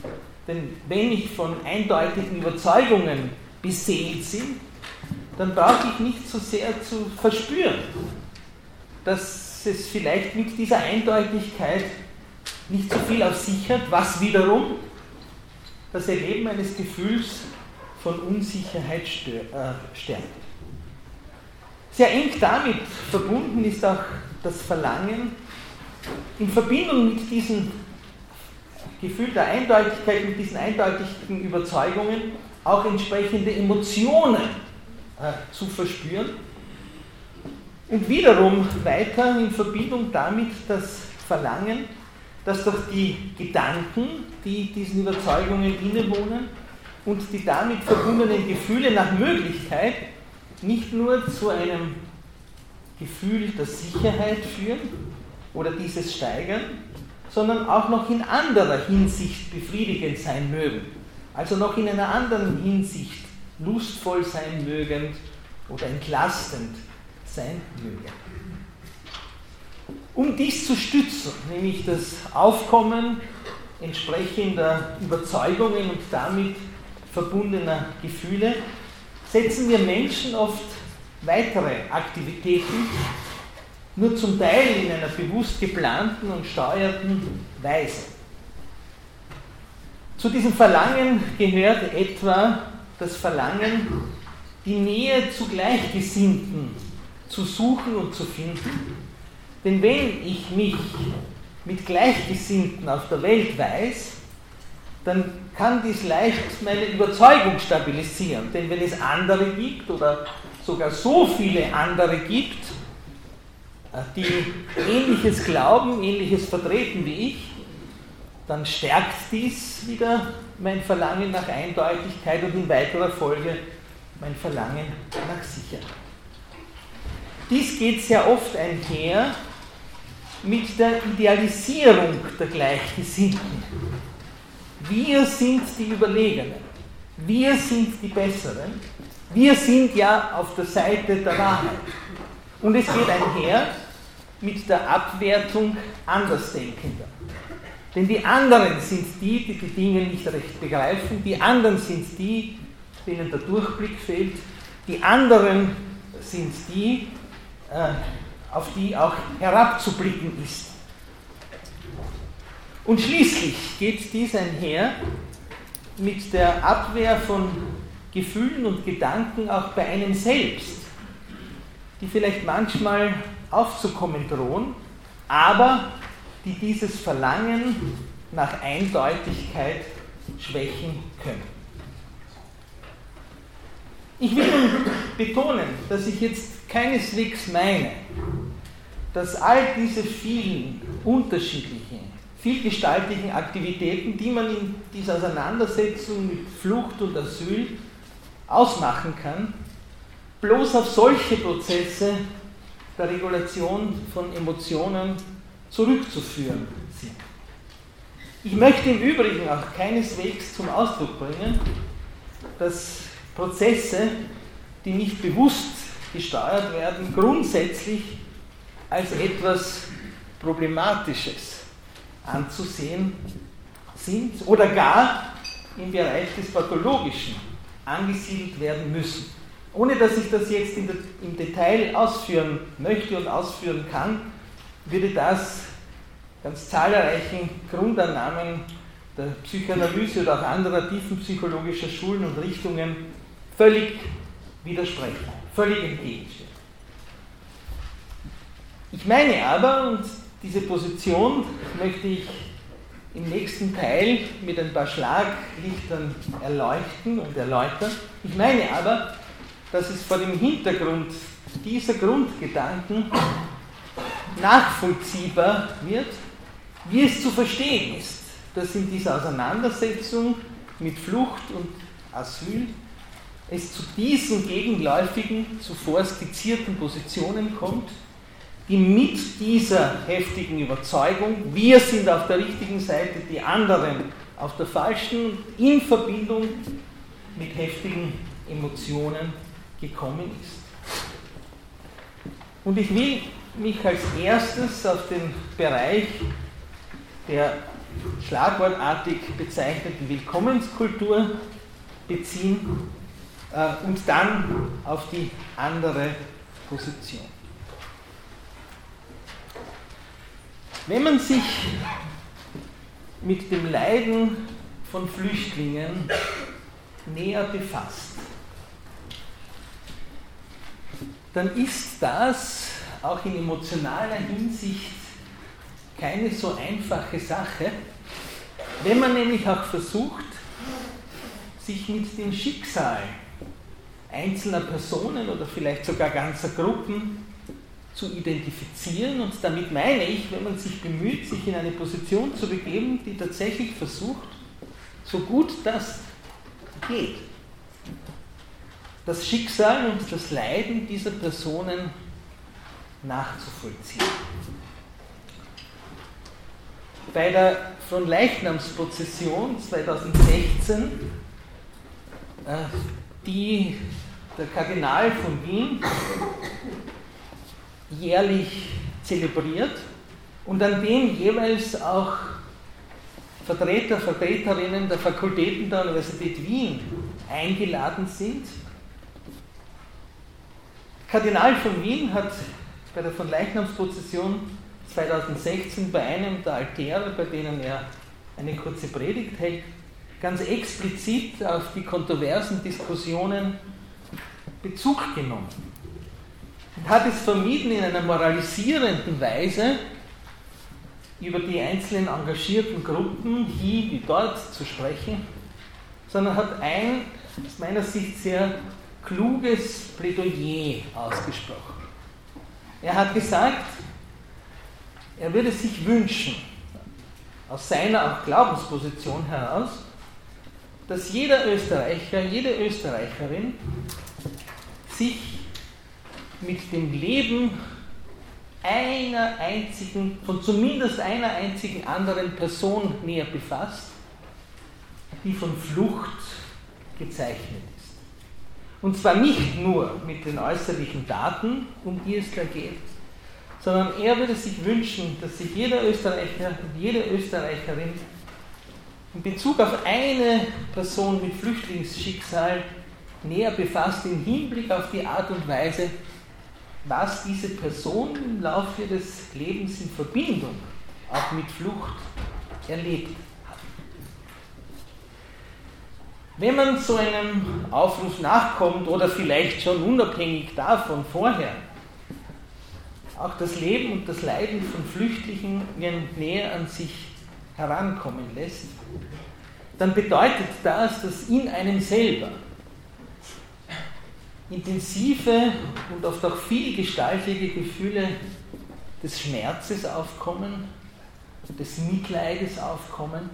Aber wenn man auch versucht nachzuvollziehen, was diese Personen erlebt haben, dann bedeutet es, dass man sich auch anzunähern hat an die Verzweiflung, die die Personen erfahren haben, an die Verluste, die sie erfahren haben, an die Ängste, die sie ausstehen mussten oder auch noch immer ausstehen müssen. Und es bedarf oft deren ausführlichen Erzählungen.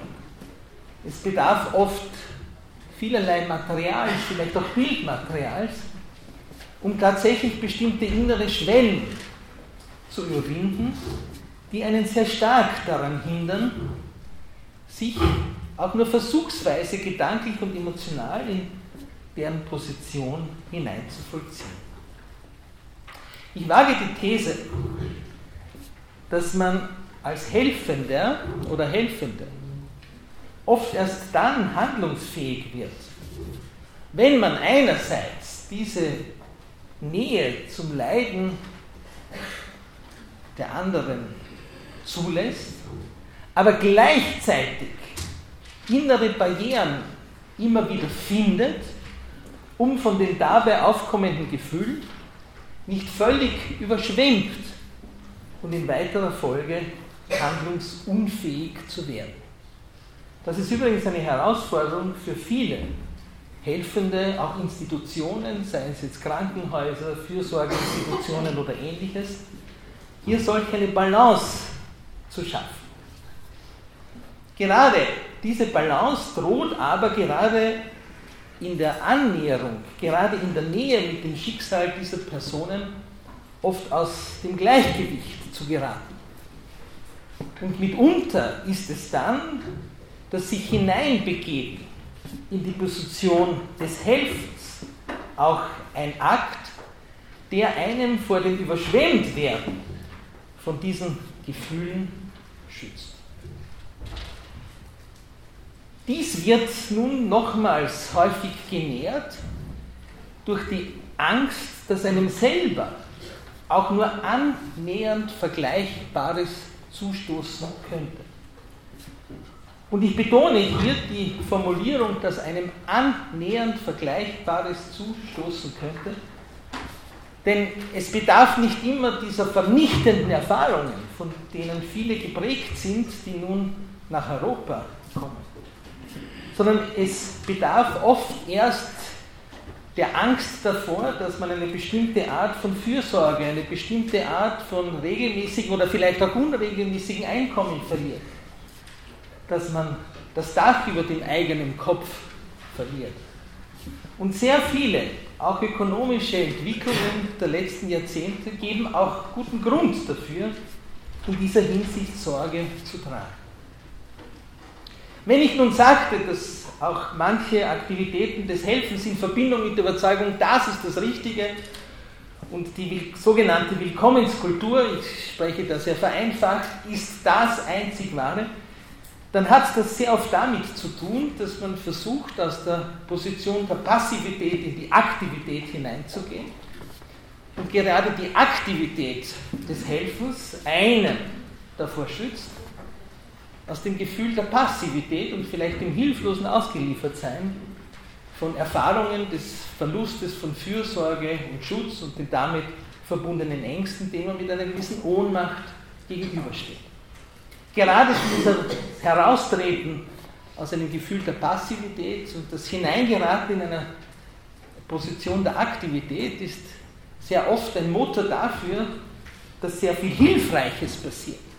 Aber wenn dieses Verlangen ganz besonders stark ist, dann kann dies mit einer der Quelle sein, dass man in solch eine Position hineingerät, wie ich es vorhin sagte, dass nämlich das, was man da jetzt tut und die Überzeugungen, die man damit verbindet, als unverrückter angesehen werden, als fraglos die richtigen. In dem Zusammenhang spielt auch der Aspekt der stellvertretenden Fürsorge eine große Rolle, weil dann sehr oft anderen das, jetzt im positiv gemeinten Sinn, angetan oder zugefügt wird, anderen das gegeben wird, nach was man sich selber sehnt.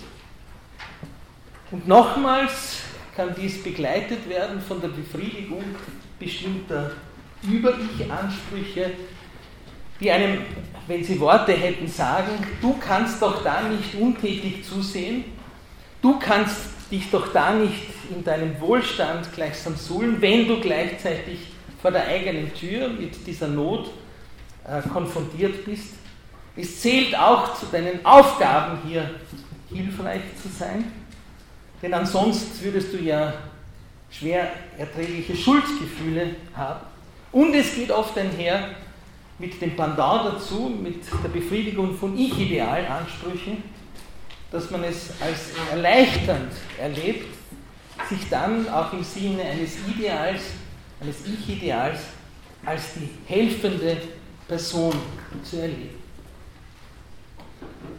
Wenn das Verlangen, so schließe ich diese Bemerkungen, was, wenn das Verlangen danach groß ist, solche Prozesse, solche Aktivitäten zu vollziehen, dann ist es oft beängstigend, von der Position, das ist das Richtige, abzuweichen und vielleicht auch sich damit zu beschäftigen, ob es auch Gegenpositionen gibt, die zumindest nachvollziehbar sind gegen die Position, die man vertritt. Und damit möchte ich jetzt gleichsam die Perspektive wechseln. Ich möchte mich jetzt dem Verlangen nach Ausgrenzung zuwenden, dem Verlangen nach Abschottung, dem Verlangen nach Dichtmachen, dem Verlangen, Flüchtlinge nach Möglichkeit nicht hereinzulassen oder wenn sie einmal herinnen sind, nur ja wieder loszuwerden. Manche Prozesse, von denen ich jetzt spreche, haben eine große Ähnlichkeit mit dem, was ich gerade vorhin ausführte. Aber doch sind es entscheidende Punkte, die zu gegenläufigen Resultaten führen. Wenn man mit Personen in Kontakt kommt, die diese Ausgrenzungsposition ganz massiv vertreten, so wird man oft hören können, dass das Verlust, der Verlust des Vertrauten als so schmerzlich, so kaum erträglich angesehen wird. Diese Stadt ist nicht mehr meine Stadt. Dieses Wien ist nicht mehr mein Wien. Dieser Bezirk ist nicht mehr mein Bezirk, denn ich werde beständig mit Erfahrungen konfrontiert, die gegen das sprechen, was mir tatsächlich oder vermeintlich vertraut ist und das die Quelle von angenehmen emotionalen Zuständen war. Wien den Wienern, Favoriten den Favoriten. Und die Favoriten sind die, die so denken wie ich, meine Familie, meine Verwandten. Ich glaube, man tut sich zu leicht, man macht sich zu einfach, wenn man Wortmeldungen, Erzählungen dieser Art zu sehr gering schätzt.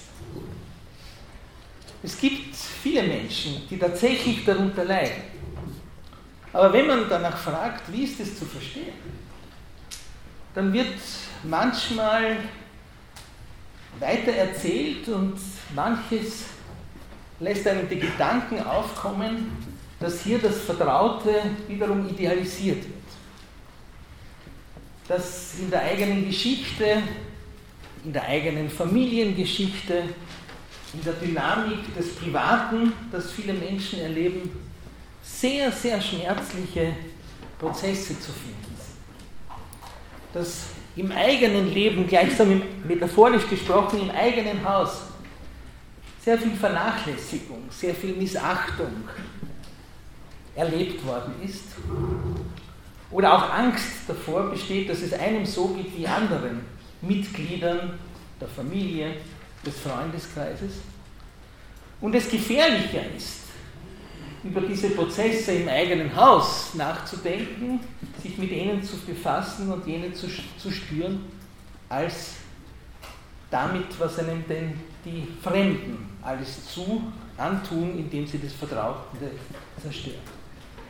Das Vertraute wird also idealisiert in Verbindung mit der Leugnung dessen, was das Vertraute alles an bedrohlichen, schmerzlichen, beunruhigenden in sich trägt. Und da bietet sich das Fremde geradezu dazu an, dass das Fremde jetzt als die Ursache des eigenen Unwohlseins erleben wird, weil das die Leugnung des eben erwähnten in exzellenter Weise zu stützen vermag. Auch viele Personen, die diese Ausgrenzungsposition vertreten, erleben eine starke Angst vor dem Verlust von Fürsorge und von Schutz bezogen auf eigene Person. Sei es, weil sie selber die Erfahrung machten, dass sie in vielen Situationen des beruflichen oder privaten Lebens Fürsorge oder Schutz bedurft hätten, eine Sehnsucht danach hatten, aber die Fürsorge und den Schutz nicht erhalten haben, oder aber weil sie diese Schicksale von anderen kennen und nun selber Angst haben, in solch eine Position gelangen zu können, in der sie dann überschwemmt werden von Gefühlen der Angst, der Ohnmacht, auch des Leides. Und da drängt sich nun diese Angst, diese Ohnmacht, das Verspüren, das Erwarten von Leid nicht so sehr auf die Gruppe der anderen Personen, die es objektiv gesehen noch viel schlimmer in ihrem Leben erfahren haben, sondern es drängt sich die Angst, die Ohnmacht des Leides bezogen auf sich selber so sehr in den Vordergrund. Auch hier haben wir es dann sehr oft mit einer Wendung von Passivität in Aktivität zu tun, allerdings in einer viel stärker getragenen Weise von manifester Wut gegen die anderen, die bevorzugt werden, die befürsorgt werden, was sehr oft begleitet ist mit Gefühlen des Neides. Und sofern Gefühl nicht Neid eine Nähe zur Bewunderung hat, sondern sofern Gefühle des Neides in einer sehr destruktiven Weise ihre Ausprägung finden, dann ist Neid ein sehr gefährliches eine sehr gefährliche Emotion, weil sie eine sehr schmerzliche, sehr schwer zu ertragende Emotion ist, die mit dem Verlangen einhergeht, den Beneideten etwas Unangenehmes, vielleicht sogar Zerstörerisches zuzufügen.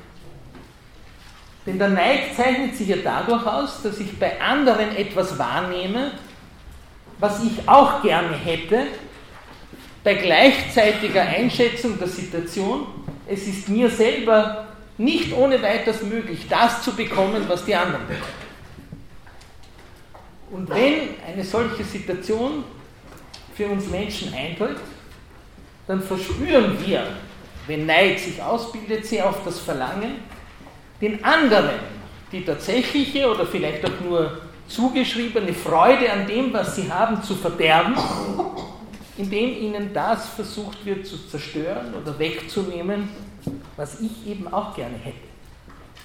Und wenn die nun Fürsorge erhalten, wenn die nun Schutz erhalten, wenn die Mitgefühl erhalten, und ich hätte das auch gerne und ich weiß aber nicht, wie ich mir dies verschaffe, dann kann eine Möglichkeit des Linderns von Neids darin bestehen, dass ich mir wünsche, dass den anderen das genommen wird, was ich gerne hätte, also Schutz, also Fürsorge, also Zuwendung.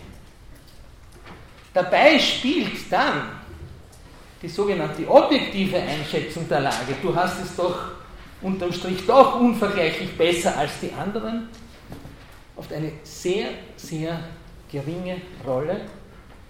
Und Argumente dieser Art verändern sehr oft an den emotionalen Prozessen und deren Folgen sehr wenig.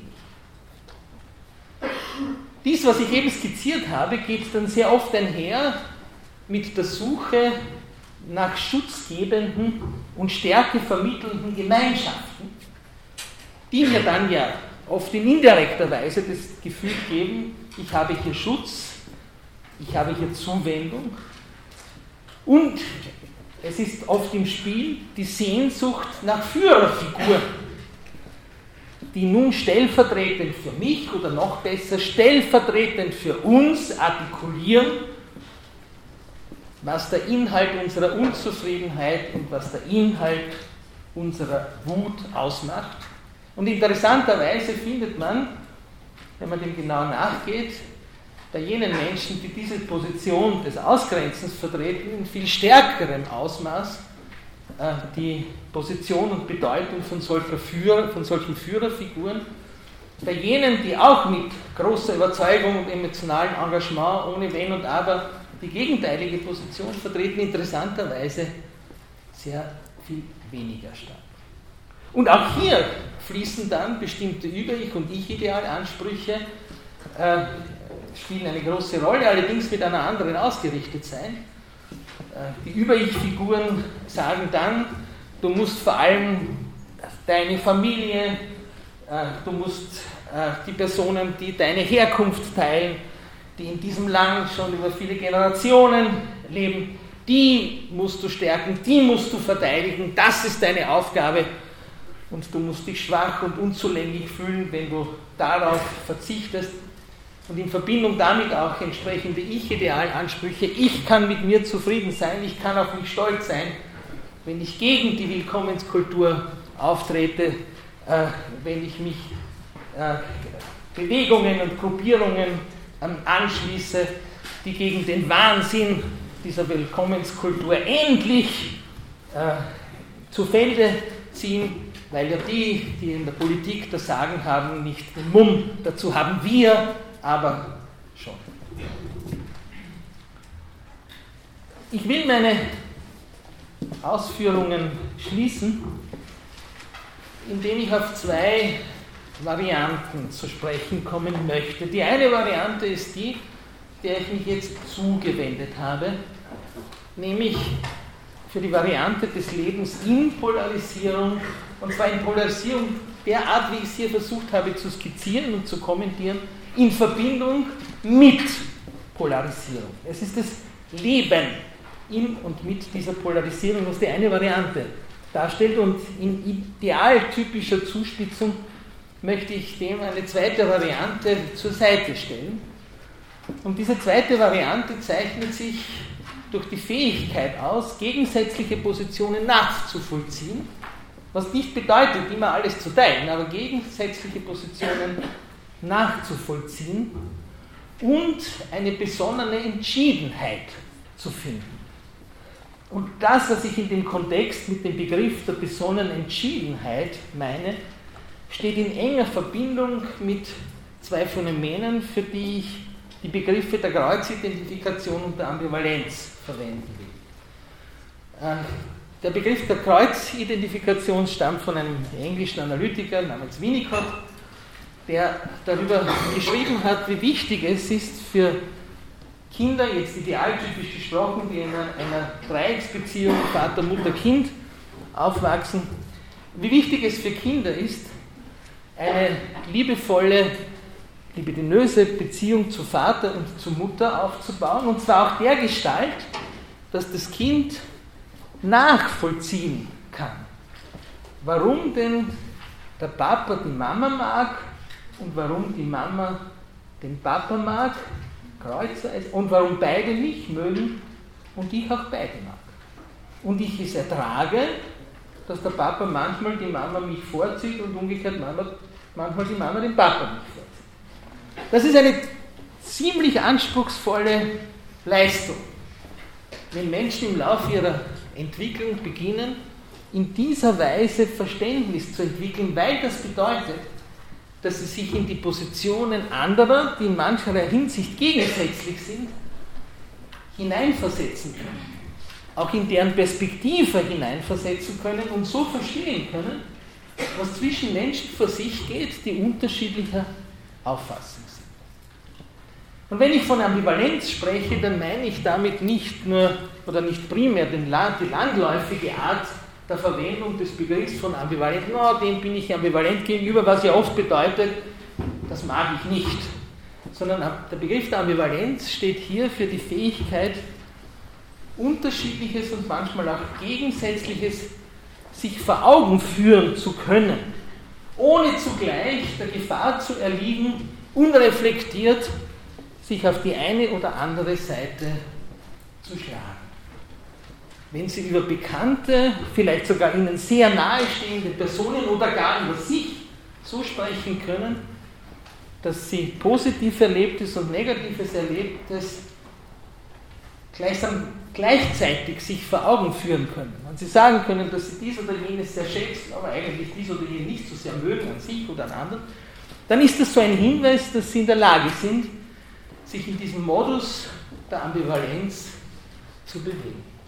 Und die besondere Herausforderung ist dann, vor dem Hintergrund von Kreuzidentifikation und Ambivalenz eine besondere Entschiedenheit zu finden, die dann auch zu entschiedenem Handeln führt.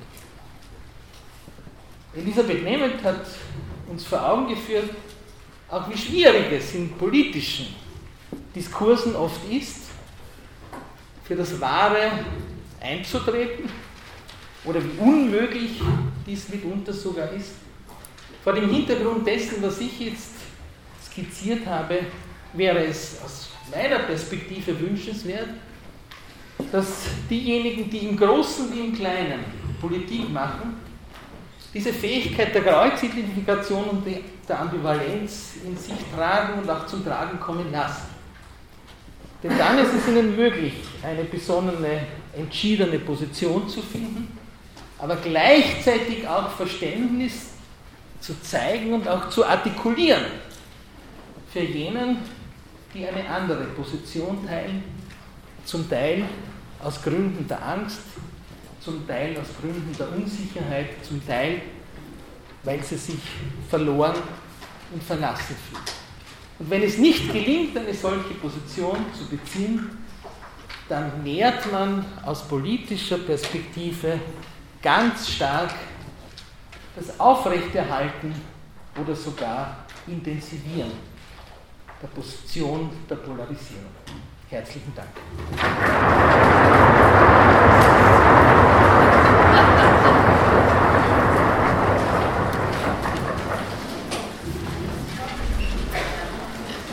Ja, vielen herzlichen Dank.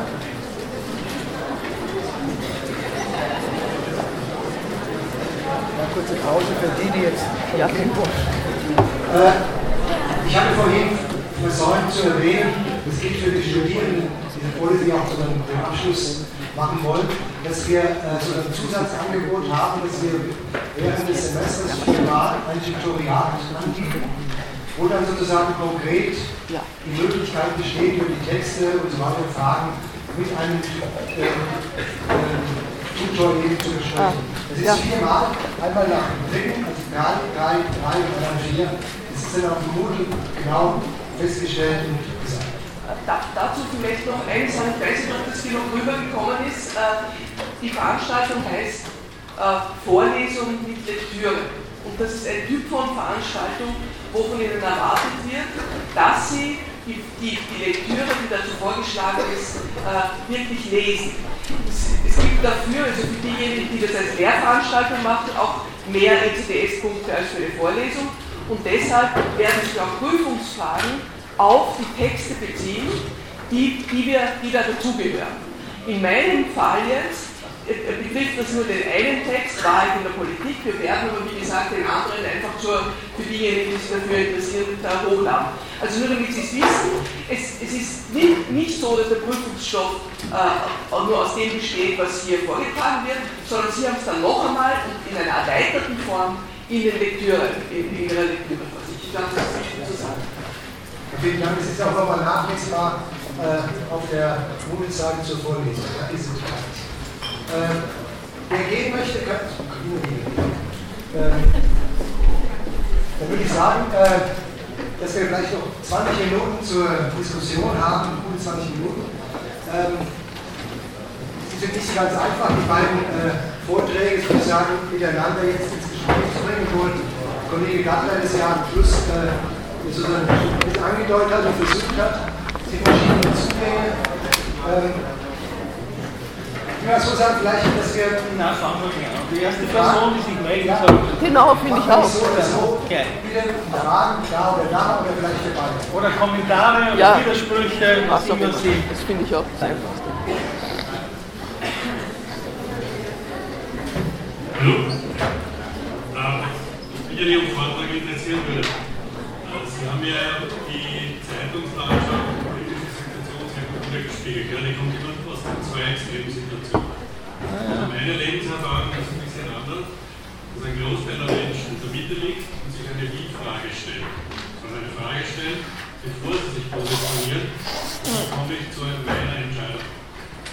Und wie ich gesagt habe, gerade in der Zeitungslandschaft in Österreich sieht man das sehr schön, dass man entweder auf der Seite überspitzt jetzt noch mehr sieht, das tut Menschen, oder es leicht faschistoid angehauchten Menschen. Und ich bin jemand, ich habe zum Beispiel vor zwei Tagen in einer Obdachlosenküche gekocht. Ich habe mehrere Jahre in einem äh, Unternehmen gearbeitet, arabischer Unternehmer. Ich finde mich in dieser Position nicht wieder. Und ich habe einen sehr großen Freund, der sie sich auch nicht wiederfinden. Ich denke, einer der großen Fehler ist, dass man die Diskussionen nicht genau aus der Mitte beginnt, sondern aus, aus extremen Situationen, wo man dann auch eine gewisse Zuordnung machen muss. Und ich hoffe, dass man das in weiterer Folge vielleicht in dieser in, den, in der Vorlesung, wo ja mehrere äh, Themen aufkommen, auch einmal mehr stärker diese Mittelbetrachtung macht. Wie findet man das nirgends? Und das Thema heraus eigentlich, wie kommt man zur Position? Naja, also zum einen habe ich ja in der Einleitung sehr klar gemacht, welchem Phänomen ich mich äh, zuwenden will. Äh, und in der Tat war es nicht mein Anspruch, äh, Schattierungen zwischen diesen Positionen zu erläutern. So gesehen habe ich auch nicht über diese Zwischenpositionen gesprochen. Äh, in der Zeitungslandschaft in Österreich und Deutschland war eine bestimmte Bewegung oder Entwicklung zu, zu bemerken. So nach einigen Monaten haben dann auch in den, ich sage jetzt einmal auch in der Qualitätspresse, haben dann die differenzierteren ähm, Artikel mit der Zeit, zum Beispiel Standard in der Presse, die differenzierenden äh, Artikel zu, zugenommen, die ich äh, der, dem Bereich der Kreuzidentifikation oder der Ambivalenz äh, zurechnen möchte. Äh, vielleicht noch eine, eine kleine Bemerkung. Ich glaube, äh, die könnte es jetzt dann weiter erläutern, dass man allerdings mit vielen dieser Positionen äh, auch dann zu tun hat, wenn man sich intensiv in diesen Mittelbereichen bewegt. Ich gebe ein Beispiel und ich versuche es so kurz wie möglich zu machen. In einem der erwähnten Praxisprojekte hatten wir es über drei Jahre mit einer tschetschenischen Jugendlichen zu tun, äh, zwischen 16 und 19. Und zwar sehr intensiv zu tun. Die ist aus, mit ihrer Mutter und ihren zwei jüngeren Geschwistern aus dem Bombenhagel heraus entkommen. Äh, der Bruder ist umgekommen, ist gestorben, sie war Zeuge davon. Äh, über viele Umwege und so ist diese Familie dann, also die Mutter mit den Kindern nach, nach Österreich gekommen. Äh, sie hat von sehr bald schon auf der Weg der Flucht äh, ganz schlimme Schmerzen in den Beinen gehabt. Sie konnte phasenweise nicht gehen, nicht stehen, nur, nur liegen. Es gab zig neurologische Untersuchungen, überhaupt keine Ursache ist dafür gefunden worden. Die war in, in der Institution die Boje in intensiver therapeutischer Behandlung. Dort haben sie sich an uns gewandt, weil die Kollegen dort, mit denen wir viel zu tun haben, sagten, das Mädel braucht nur was anderes. Das ist unglaublich begierig, hier Fuß zu fassen. Und niemand kann ihr sagen, wie die U-Bahnen hier funktionieren, wie die Menschen hier miteinander kommunizieren. dazu haben wir dann ein Praxisprojekt entwickelt, wo Studierende sehr intensiv in verschiedenster Weise äh, dieses, diese junge Frau mit unserer Kultur so in Verbindung gebracht hat, die hat aufgesaugt, was nur, nur ging, es hat intensive schulische Begleitung und so weiter und so fort. In dieser Begleitung gab es ganz, ganz viele Situationen, wo dieses Mädel fasziniert war von dem, wie die Studierenden, es waren durchweg Frauen, wie die leben, sie hat sich dafür interessiert und sie will auch einmal das studieren, das dieser und so weiter und so fort. Und sie hat viel Unterstützung dabei gekriegt. Und wie sie so in das 19. Lebensjahr gekommen ist, hat es plötzlich einen, äh, über verschiedene Zwischenschritte, die erspare ich mir jetzt, einen Turn gegeben. Und sie hat begonnen, Kopftuch zu tragen, so wie die tschetschenischen Frauen Kopftuch tragen. Äh, sie hat viele schulische und andere Angebote, die sie bekommen hat, ausgeschlagen. Und letztlich hat sie ganz konventionell einen Tschetschenen geheiratet mit Zustimmung ihrer Mutter und ein völlig anderes Leben begonnen zu führen, als sie sich selber erarbeitet hat in den Jahren zuvor. Das ist nicht so einfach. Äh, dann äh, so eine Situation auch aus der Helferposition her zu ertragen. Das ist nicht so einfach, dann zu Entscheidungen zu finden, wie man da jetzt weiter begleitet oder nicht, wie man da jetzt Stellung nimmt oder nicht. Und da glaube ich, spielen, die könnte jetzt viele, viele andere vergleichbare Beispiele sein, da spielen viele Prozesse, von denen ich jetzt gesprochen habe, in einer gemilderten Form auch eine Rolle. Und ich glaube, es ist auch für das Bewegen im Zwischenbereich hilfreich, sich mit der Dynamik dieser Extrempositionen deshalb zu befassen, weil man dann auch die Prozesse im Mittelbereich manchmal besser versteht. Ein letztes Wort. Ich denke, dass die letzten Jahre, wo die Themen aus das ist ja speziell, dass sich mit vielen Themen beschäftigt. Diese Trendpositionen recht gut kennen. Ja. Und ich sage, gerade die aus dem Mitte heraus, damit beschäftigt sich im Moment niemand. Ja? Und die, die Punkte, die Sie aufgezählt haben, ich gebe Ihnen da hundertprozentig recht, die Absteuerung, aber ich sage mal, sorry, dass ich jetzt das so deutlich sage, das war jetzt nichts Neues, wo ich sage, okay, das hat man nicht im Allgemeinwissen, wenn man öfter liest, wenn man sich damit beschäftigt, hat man das Intus. Und ich denke, dass, also für mich ist das ein Spielbild der aktuellen Diskussion, die zu meiner Ansicht auch zu einer Polarisierung führt. Ja, das Beispiel, was Sie angegeben haben, äh, ich ich das wieder von einer Gutmenschenseite, da war zum Beispiel alles nur positiv. Also viele Diskussionen, die ich auch gesehen habe, eine, gewisse Blindheit des, des Lies gegenüber vorkommt. Ja, dass das keine Schwarz-Weiß-Positionen sind, sondern dass es auch diese Seite ihre Schwächen hat. Das, das ist mir auch zu schwarz-weiß. Ja? Und ich glaube, dass das ein großes Problem ist, dass die Gesellschaft gerade im Moment ganz stark in die Richtung geht, Entscheidungen in die eine oder andere Richtung zu treffen. Was Sie zum Schluss gesagt haben, mit Kreuzidentifikation, Ambivalenz, genau die richtige Richtung.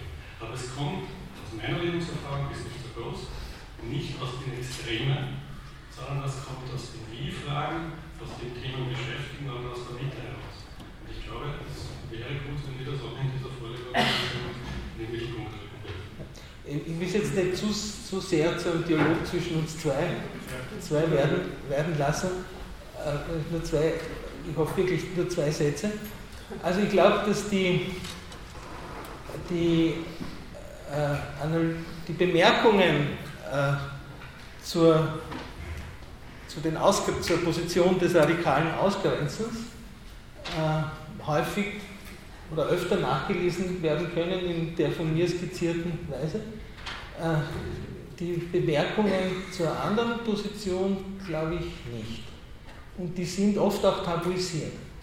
Und die führen zum Beispiel auch dazu, könnte ich auch Beispiele anführen, wie viele Projekte entstanden sind im Herbst 2000.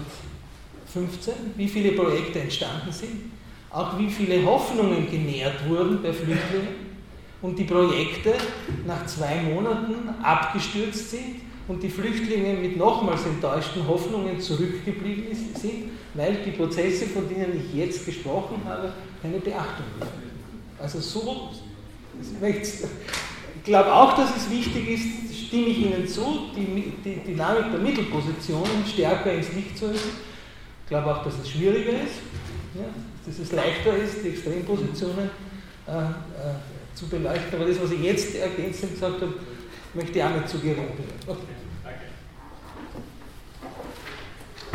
Es gibt in der, in der Politik den Begriff der Anlassgesetzgebung, also wo sozusagen die, äh, die Legislative der Exekutive nachhinkt, ja, wenn man äh, einen Missstand, den man vorher nicht einkalkuliert hat, nachträglich gesetzmäßig äh, korrigieren.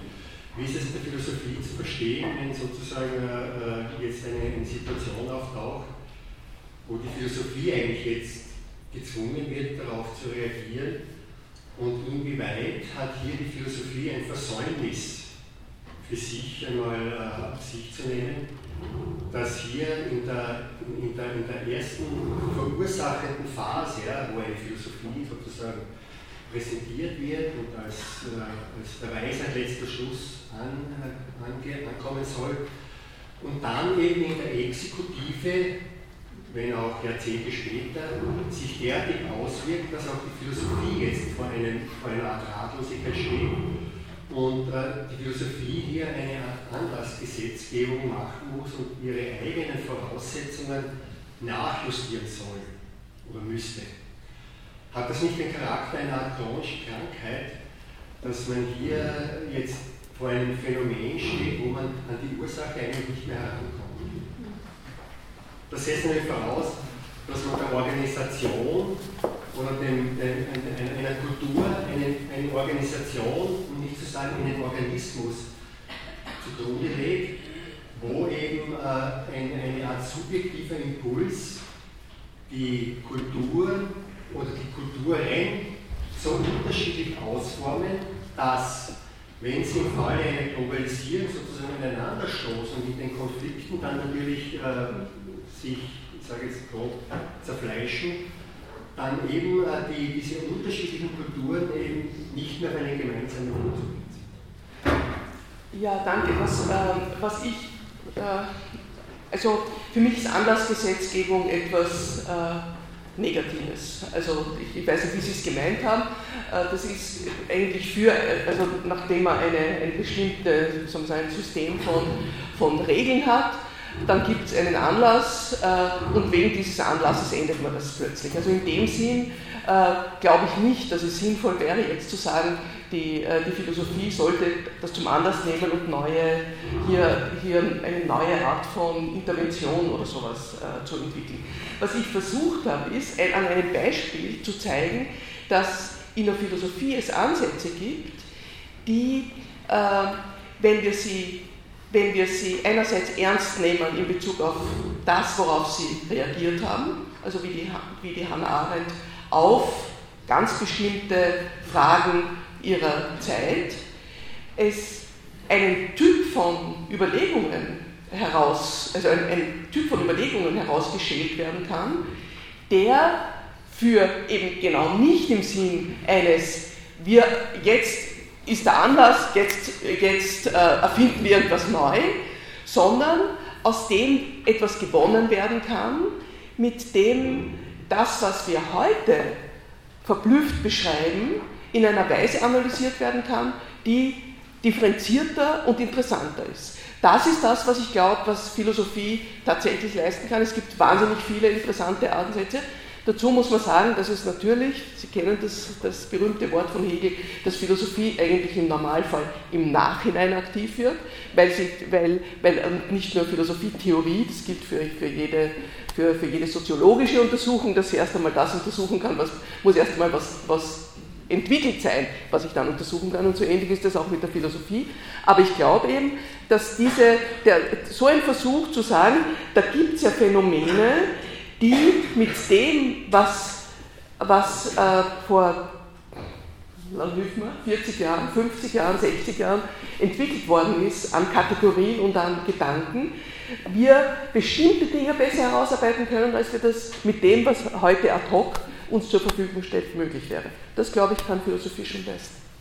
Ja, die Frage ist dann immer noch, ob äh, der Unterschied zwischen einer oberflächlichen Betrachtungsweise und einer Betrachtungsweise aus der Tiefe heraus, also sozusagen, wo man den Kausalzusammenhang, ja, der im oberflächlich, sage ich mal hier, in die Gründe hinein verfolgt und ob man hier nicht äh, dann irgendwann zur Diagnose kommt, dass man in den Gründen in der Philosophie, die Philosophie ist eigentlich eine Sache, die den Gründen nachgehen soll und nicht so sehr den Ursachen, ob man in, in der Annahme der Gründe oder in der Interpretation der Gründe schlicht und einfach eine Fehler gemacht. Naja, äh, also ich finde auch unter anderem interessant am Ansatz von der Hannah Arendt, dass sie eine, eine philosophische Position hier einnimmt, in dem das, das, der Stellenwert des Tatsachenwissens und damit auch die Frage nach Ursachen sehr wohl einen Stellenwert hat. Die verteidigt das ja gerade. Also die, die, aus einer philosophischen Position heraus. Und ich finde, das ist etwas, was uns, was, was die heutige Situation ja äh, sich auch gesagt sein lassen kann. Es, es ist, eine, äh, es ist ja sehr, wirklich sehr verblüffend, dass plötzlich als große politische Option äh, seit einem Jahr ist, wir müssen uns nach den Ursachen fragen. Ja, bitte sehr. Also das ist ja wirklich was, was ganz Merkwürdiges. Und es geht, ich, ich bin eben der Meinung, dass die Hannah Arendt auf eine, in einer Weise auf auf, auf, auf das, was Politik ist, schaut, indem auch, auch das, die, die Frage nach den äh, ganz konkreten äh, Tatsachen eine stärkere Rolle spielen soll als nur, nur Interpretationen. Das finde ich, find ich, find ich sehr attraktiv an dass sie das so, so stark macht.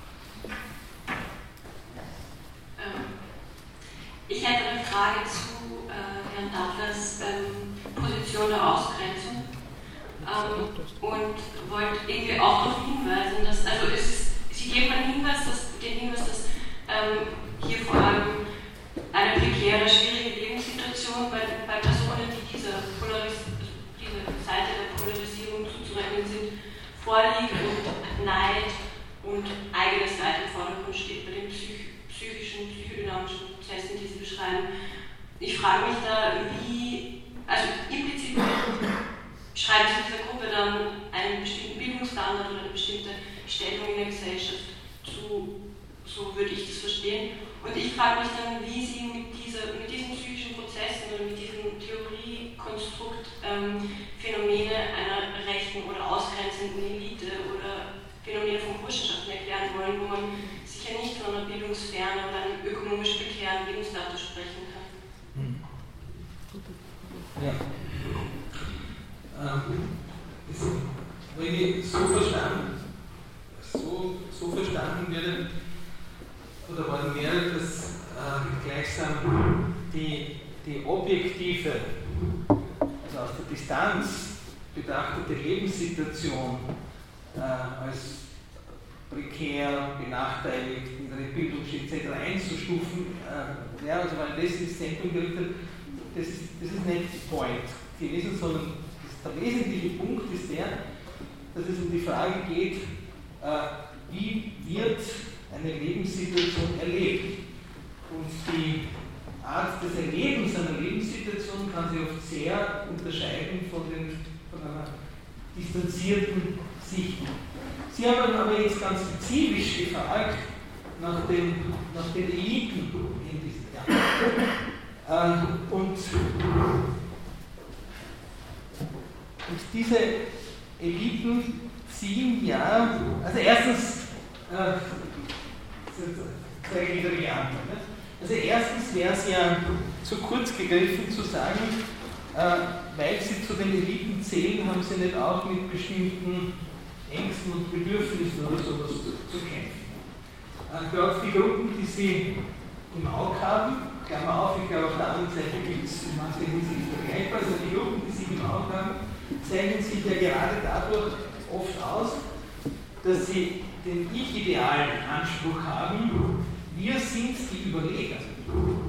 Wir sind die, die jetzt das politisch Wahre aufrechterhalten wollen. Und das sogenannte Verändern ist das, was als zerstörerisch bedrohliche angesehen wird.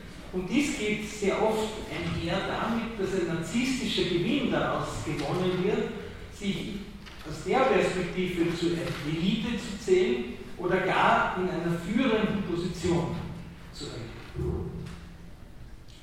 Und dieses Verlangen, das man überhaupt in Führungspositionen sehr oft vorfinden kann, nämlich dann, wann die Ausübung der Führungsposition in Polarisierung einhergeht, also das Phänomen, das man dort sehr oft vorfindet, ist ein großes Verlangen danach, über das zumindest erlebte Einfluss nehmen auf andere, ein Gefühl der Stärke, der Macht und Überlegenheit zu verspüren. Also das wäre zum Beispiel eine solche Figur, die man, glaube ich, in den Bereichen, die Sie jetzt im Auge haben, auch sehr oft vorfinden kann. Ja, ich würde gerne zu zwei Vorrednern kurz kommentieren und etwas sagen. Das eine ähm, mir schien schon, dass Wilfried Adler ähm, ausreichend ausgewogen für beide Seiten die Gefahr der Selbstgerechtigkeit äh, beschrieben hat. Ähm, ich würde das ähm, nicht kritisieren wollen. Ja. Ähm, und andere, der andere Punkt ist äh, Anlassgesetzgebung, wenn man dieses Stichwort unter Anführungszeichen nehmen will. Nun, da sehe ich, dass es etwas Positives ist, wenn Philosophie sich äh, in öffentliche äh, Debatten im Laufe der Ereignisse einmischt und versucht mit philosophischen Methoden, Instrumentarien und Kategorien hier äh, zur Klärung beizutragen. Ja? Dass man das immer äh, in Reaktion auf Ereignisse tut, äh, da würde ich keinen Vorwurf erkennen können. Ja? Ähm, und dann noch ein Versuch, sozusagen ein Hinweis, wie man die beiden Vorträge miteinander vielleicht verknüpfen kann, ähm, nämlich mit der Frage, welchen, wie groß der jeweilige Wahrheits- oder Täuschungs- oder Verblendungsgehalt bei diesen beiden idealtypisch gezeichneten Positionen äh, des Helfens und der Einfühlung auf der einen Seite und der Abwehr auf der anderen Seite jeweils ist. Nicht? Also wie viel Wahrheitsgehalt oder Täuschungsgehalt liegt jeweils auf diesen beiden Seiten. Ich hm, gebe jetzt keine Antwort darauf. Ich auch nicht. Weil das sehr Danke, das war ein sehr, finde ich, sehr, ähm, äh, sehr hilfreicher Kommentar aber und, und sicherlich auch ein guter Hinweis darauf, wo wo man hier ansetzen sollte, wenn man das, ähm, wenn man das zusammensehen will, aber um die Wahrheit zu sein. Ich könnte es jetzt auch nicht aus dem Ärmel schütteln.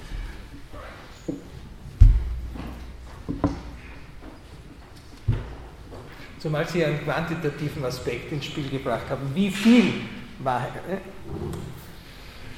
Also, äh, ich habe vor einiger Zeit ein Beispiel von politischer Lüge im Internet gesehen, ist mir irgendwie äh, seltsam vorgekommen ist. Und zwar hat da äh, Heinz-Christian Strache ein Plakat von Van der Bellen gepostet, auf dem steht äh, Verlässlichkeit statt Extreme. Mit dem Kommentar dazu, dass die Grammatik vermeintlicherweise falsch ist, weil es heißen müsste statt Extremen.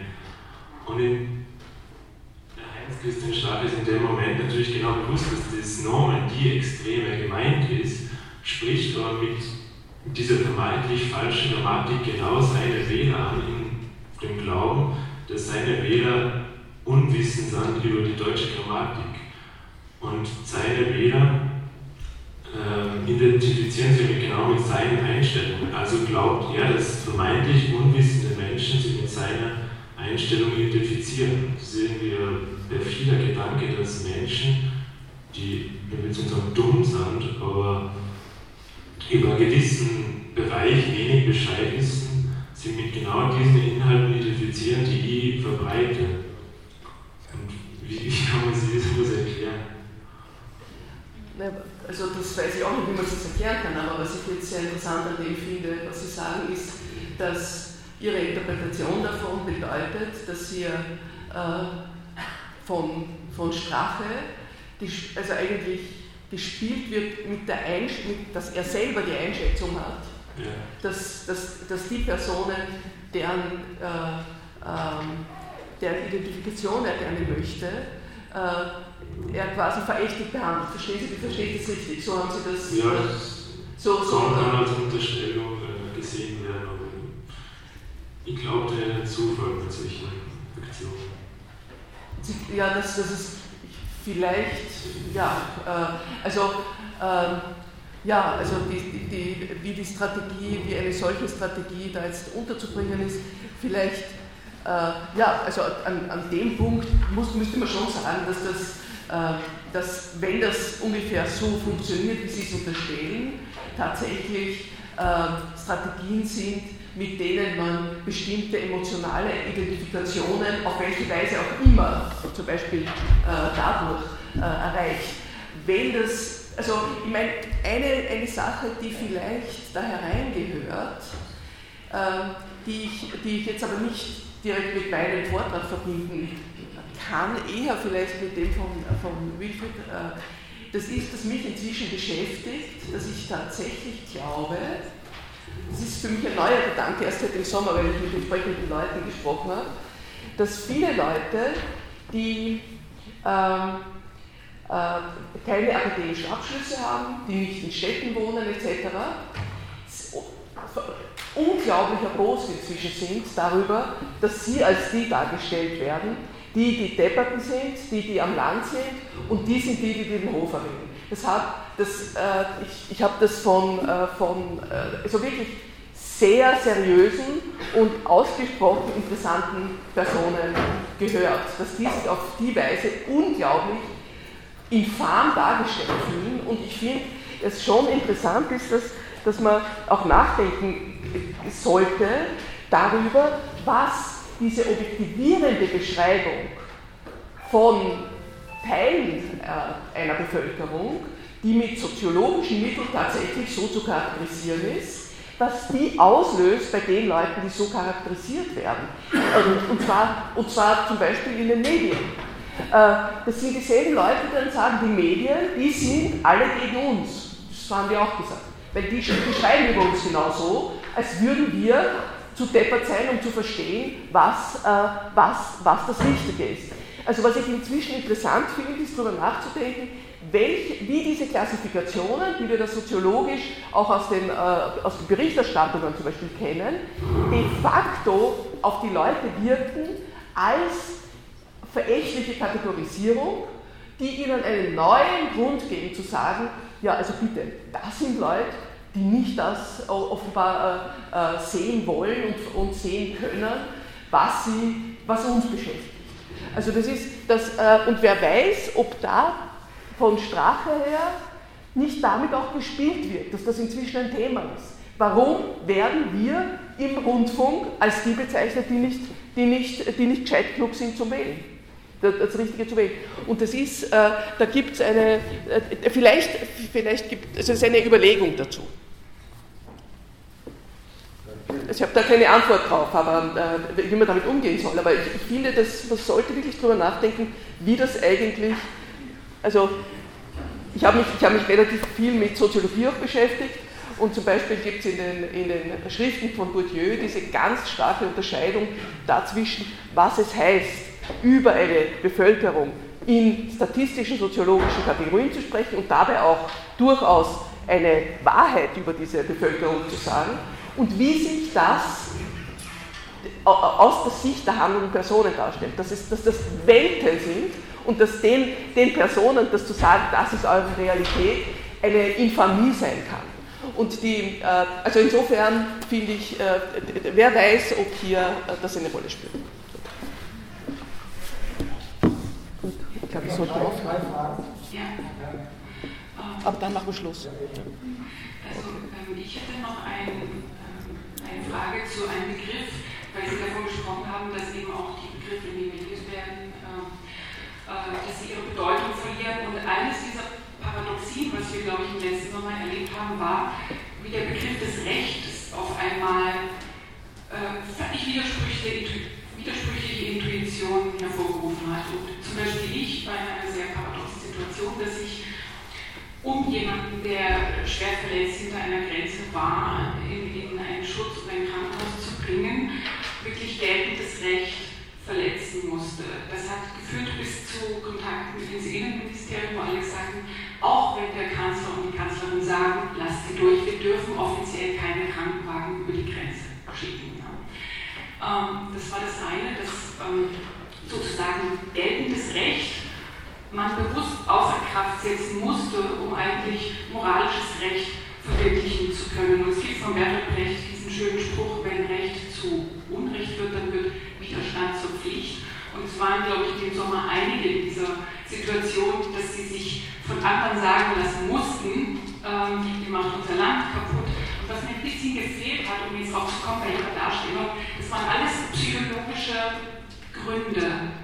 Aber sie haben nicht eine Außenperspektive dargestellt. Sie haben sozusagen die Innenperspektive dargestellt, die war ja relativ gleich bei beiden, das haben Sie gesagt. Was veranlasst dann, wenn, wenn alle Gründe gleich sind? Ängste hier auf der einen Seite, ein Überideal, Über-Ich da. Wo ist jetzt der Handlungsgrund? Wieso kommen Leute zu so unterschiedlichen Arten zu handeln und auch die ähm, äh, ja, ähm, bestimmte Rechtsbegriffe anders zu verwenden, nämlich einmal das Recht, was ich habe, einmal ein allgemeines Recht auf zum Beispiel Schutz und Unversehrtheit von Menschen oder Flüchtlingen ähm, als Rechtsbegriff zu nehmen. Das wäre meine Frage.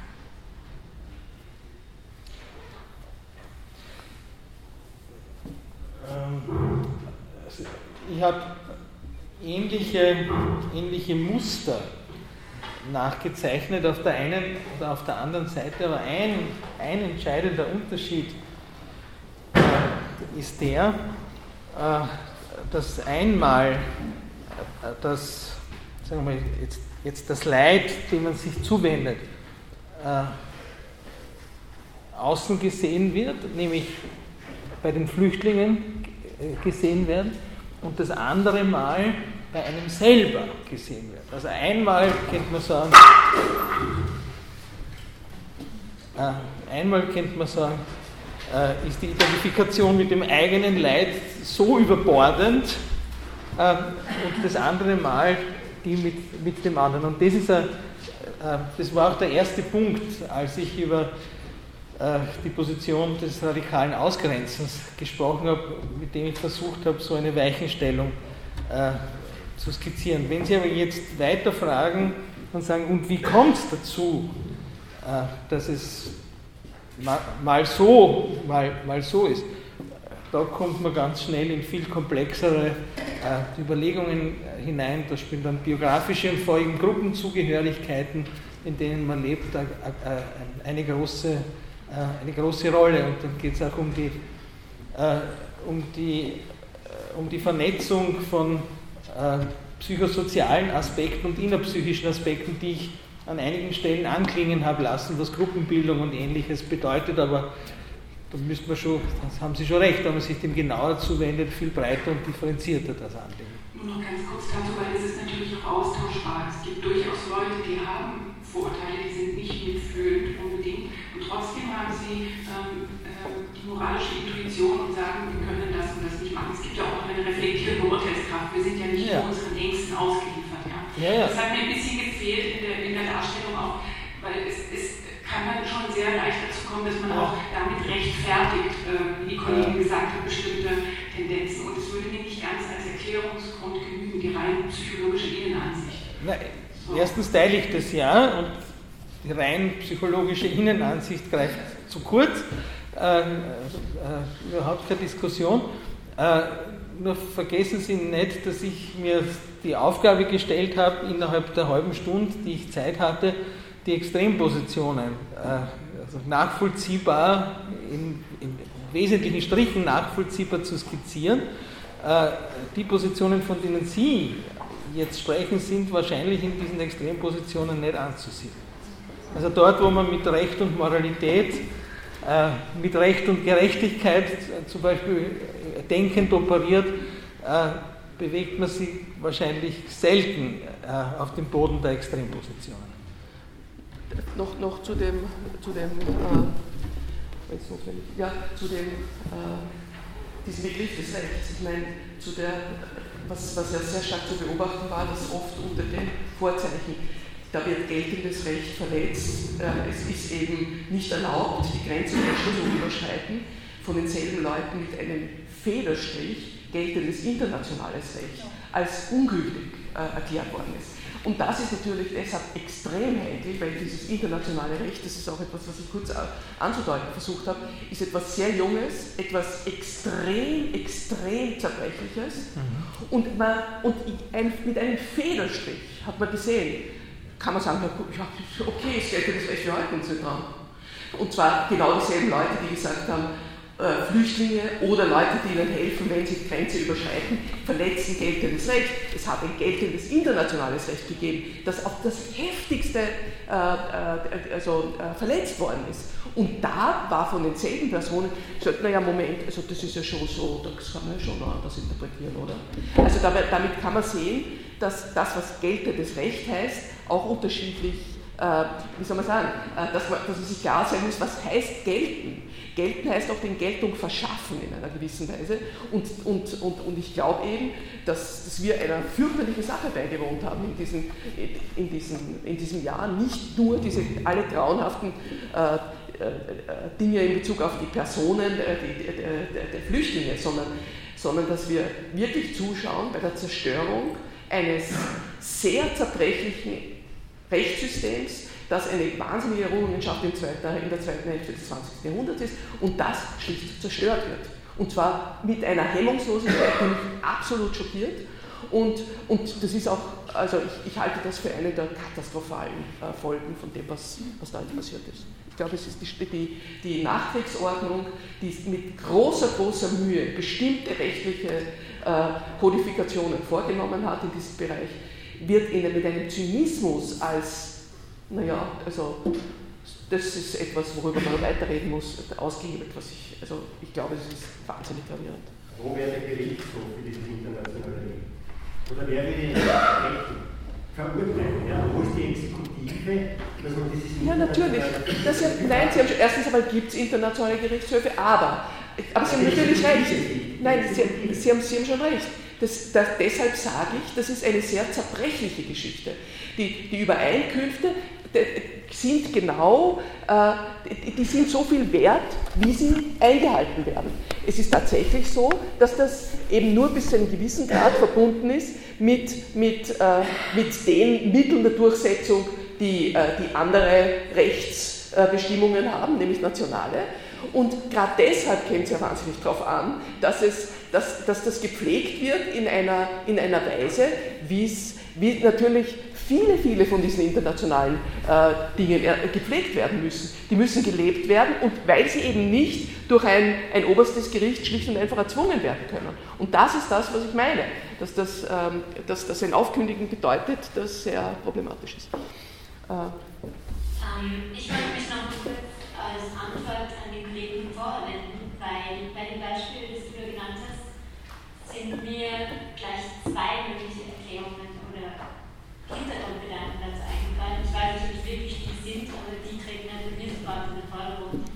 Dass einerseits in diesem Zitat spielt Strafe eindeutig mit den Positionen und dadurch, dass das Wort, der eigentlich eh richtig ist, als falsch darstellt, macht er nicht nur einen Grammatikfehler auf der einen Seite aufmerksam, sondern er benutzt das gleichzeitig, zu verdeutlichen und hinzuweisen, dass Grünen jetzt in der Position auch radikal sind ja, und auch ein Extrem darstellen. Das ist mal die eine Ebene. Und das ist ja auch laufend politisch jetzt zu beobachten in Zeit in unseren Zielgruppen. Das zweite zu deiner Frage, wie können Menschen, die er als dumm bezeichnet, das dann auch noch gut finden? Ja, da ist wieder doppelte Antwort. Einmal ist es eindeutig die Identifikation mit ich kenne diese Position. Mir sagt auch, wer, ich habe einen Fehler gemacht, aber normalerweise steht das unter meinem Facebook-Kommentar, er ist ein Grammatikfehler. Und auf einmal steht es bei dem anderen. Das heißt, erstens, ha, ich bin nicht der Einzige, der so einen Fehler gemacht hat. Das passiert auch anderen und sogar diesen Kritikern. Also einerseits Häme, andererseits ist es gleichzeitig, was der Straße auch wieder nutzt, dieses Ideal, dass er der starke, kluge Mann ist, der diesen Fehler gefunden hat und ihn jetzt dir zugänglich macht, sodass du schlau genug bist, dass du ihn auch siehst und jetzt auch am nächsten Plakat deinen Freunden sagen kannst, ja, das ist ein Fehler Einfach weil das Gruppendynamik schon wieder auch Auswirkungen hat. Also auf diesen drei Ebenen würde ich sofort darauf antworten. Äh, ich möchte jetzt noch einmal auf, diese, auf, auf Sie, die Frau Professor, äh, das internationale Recht, ja, äh, das läuft ja letztendlich auf eine Art Monokultur hinaus, kann man das so sagen? Wo der, Kultur, wo der Kulturbegriff auf der Welt sozusagen monopolisiert wird in einer Gerichtsbarkeit und in einer Exekutive, wer immer diese Exekutive auch sein mag. Wir wissen heute, dass das in erster Linie die Amerikaner sind, als die sozusagen. Die Amerikaner sind nicht beim Internationalen Gerichtshof dabei. Ja, das ist vielleicht genau der Beweis dafür, dass hier. Wieso? Das ist das Umgekehrte ist der Fall. Ah, dass die, die, die, die Bemühungen, ich sage, ja, sage ja überhaupt nicht, dass es einen internationalen Gerichtshof gibt, der etwas durchsetzen kann. Das ist sehr richtig, was Sie sagen, dass es das nicht der Fall ist. Aber die Bemühungen darüber, überhaupt so etwas einzurichten und damit eine Legitimität dieser Art von internationalen Regeln zu, einzufordern, macht einen riesengroßen Unterschied. Und das hat sehr wenig mit den Amerikanern, das hat viel mehr mit den Europäern zu tun. Nein, es geht hier um die, wirklich um die philosophische Analyse oder Hinterfragen des Begriffes Kultur überhaupt. Ja? Ich rede aber nicht von Kultur. Naja, aber wir sind ja in einer, in einer Kulturgemeinschaft, wir haben gefangen und wir können ja nicht aus. Und dass hier, wenn hier der, der Begriff der, der Multikultur, der meiner Meinung nach überhaupt den Kulturbegriff aufrechterhält, weil hier eine Innen-Außen-Beziehung, ein Kräftemessen möglich ist zwischen den Kulturen. Wenn die Monokultur über den Globus mehr oder weniger Besitz ergreift, ja, dann fehlt hier jedes äußere, jedes äußere Bezugssystem. Die Natur kann man hier vielleicht, vielleicht noch ansetzen, wenn etwas von ihr bleibt. Aber um genau hier diesen Monokulturbegriff einmal philosophisch zu hinterfragen, was das bewirkt. Ja, das, das wird ja ohnehin sehr viel gemacht. Wir haben ja ganz, ja, ganz viele interkulturelle Philosophie. Nein, Aber das ist. Monokultur. Ja, das ist ja, die, der interkulturelle Philosophie ist ein, ein Begriff gegen die Monokultur. Parasiten auf dem Plan, der letztendlich diesen Kulturbegriff abwertet. Und das ist ja mehr oder weniger mit den Multikonzernen mehr oder weniger der Fall. Man kündigt sich vielleicht sogar an. Und die zweite, die zweite Zwischenfrage bezüglich dieser äh, den Einwand, dass hier zu kurz reagiert wird. Ja? Also dass wirklich nur mehr noch auf die kürzesten Ereignisse, Facebook und so weiter, reagiert wird und hier natürlich eine Art Reaktion im Gang ist, die für mich äh, eigentlich an eine Art Allergie erinnert, ja, wo der Körper der von einer Allergie befallen ist, wenn man den, den Begriff des Körpers hier natürlich als ein Biologismus sehr fragwürdig einmal ins Spiel bringt und als Analogie, dass der Körper, der von einer, von einer, einer Allergie befallen werden kann, der nicht mehr weiß, wie er reagieren soll auf alles, was von außen neu daherkommt, dann kann man zumindest die Frage in den Raum stellen, ob dieser Körper an sich nicht schon krank oder mehr oder weniger befallen ist und er nicht mehr weiß, wie er auf die Dinge reagiert. Das wäre vielleicht eine Frage, die von der Oberfläche Also mein Statement, glaube ich, ist ich glaube, wir können abschließen, weil es schon spät geworden ist, weil ich die Anmerkung noch, wir sind ja heute in den äh, Saal bezogen. Wir wissen jetzt nicht, ob wir den nächste, nächste Woche zur Verfügung haben. Also schauen Sie auf die Plattform, äh, Moodle, da steht das recht, sagen, wir werden uns kundig machen, dass wir versuchen, dass das hier sein kann. Aber wir sind nicht Vielen Dank. Danke fürs Ausharren und für die Fragen und Kommentare. Vielen Dank.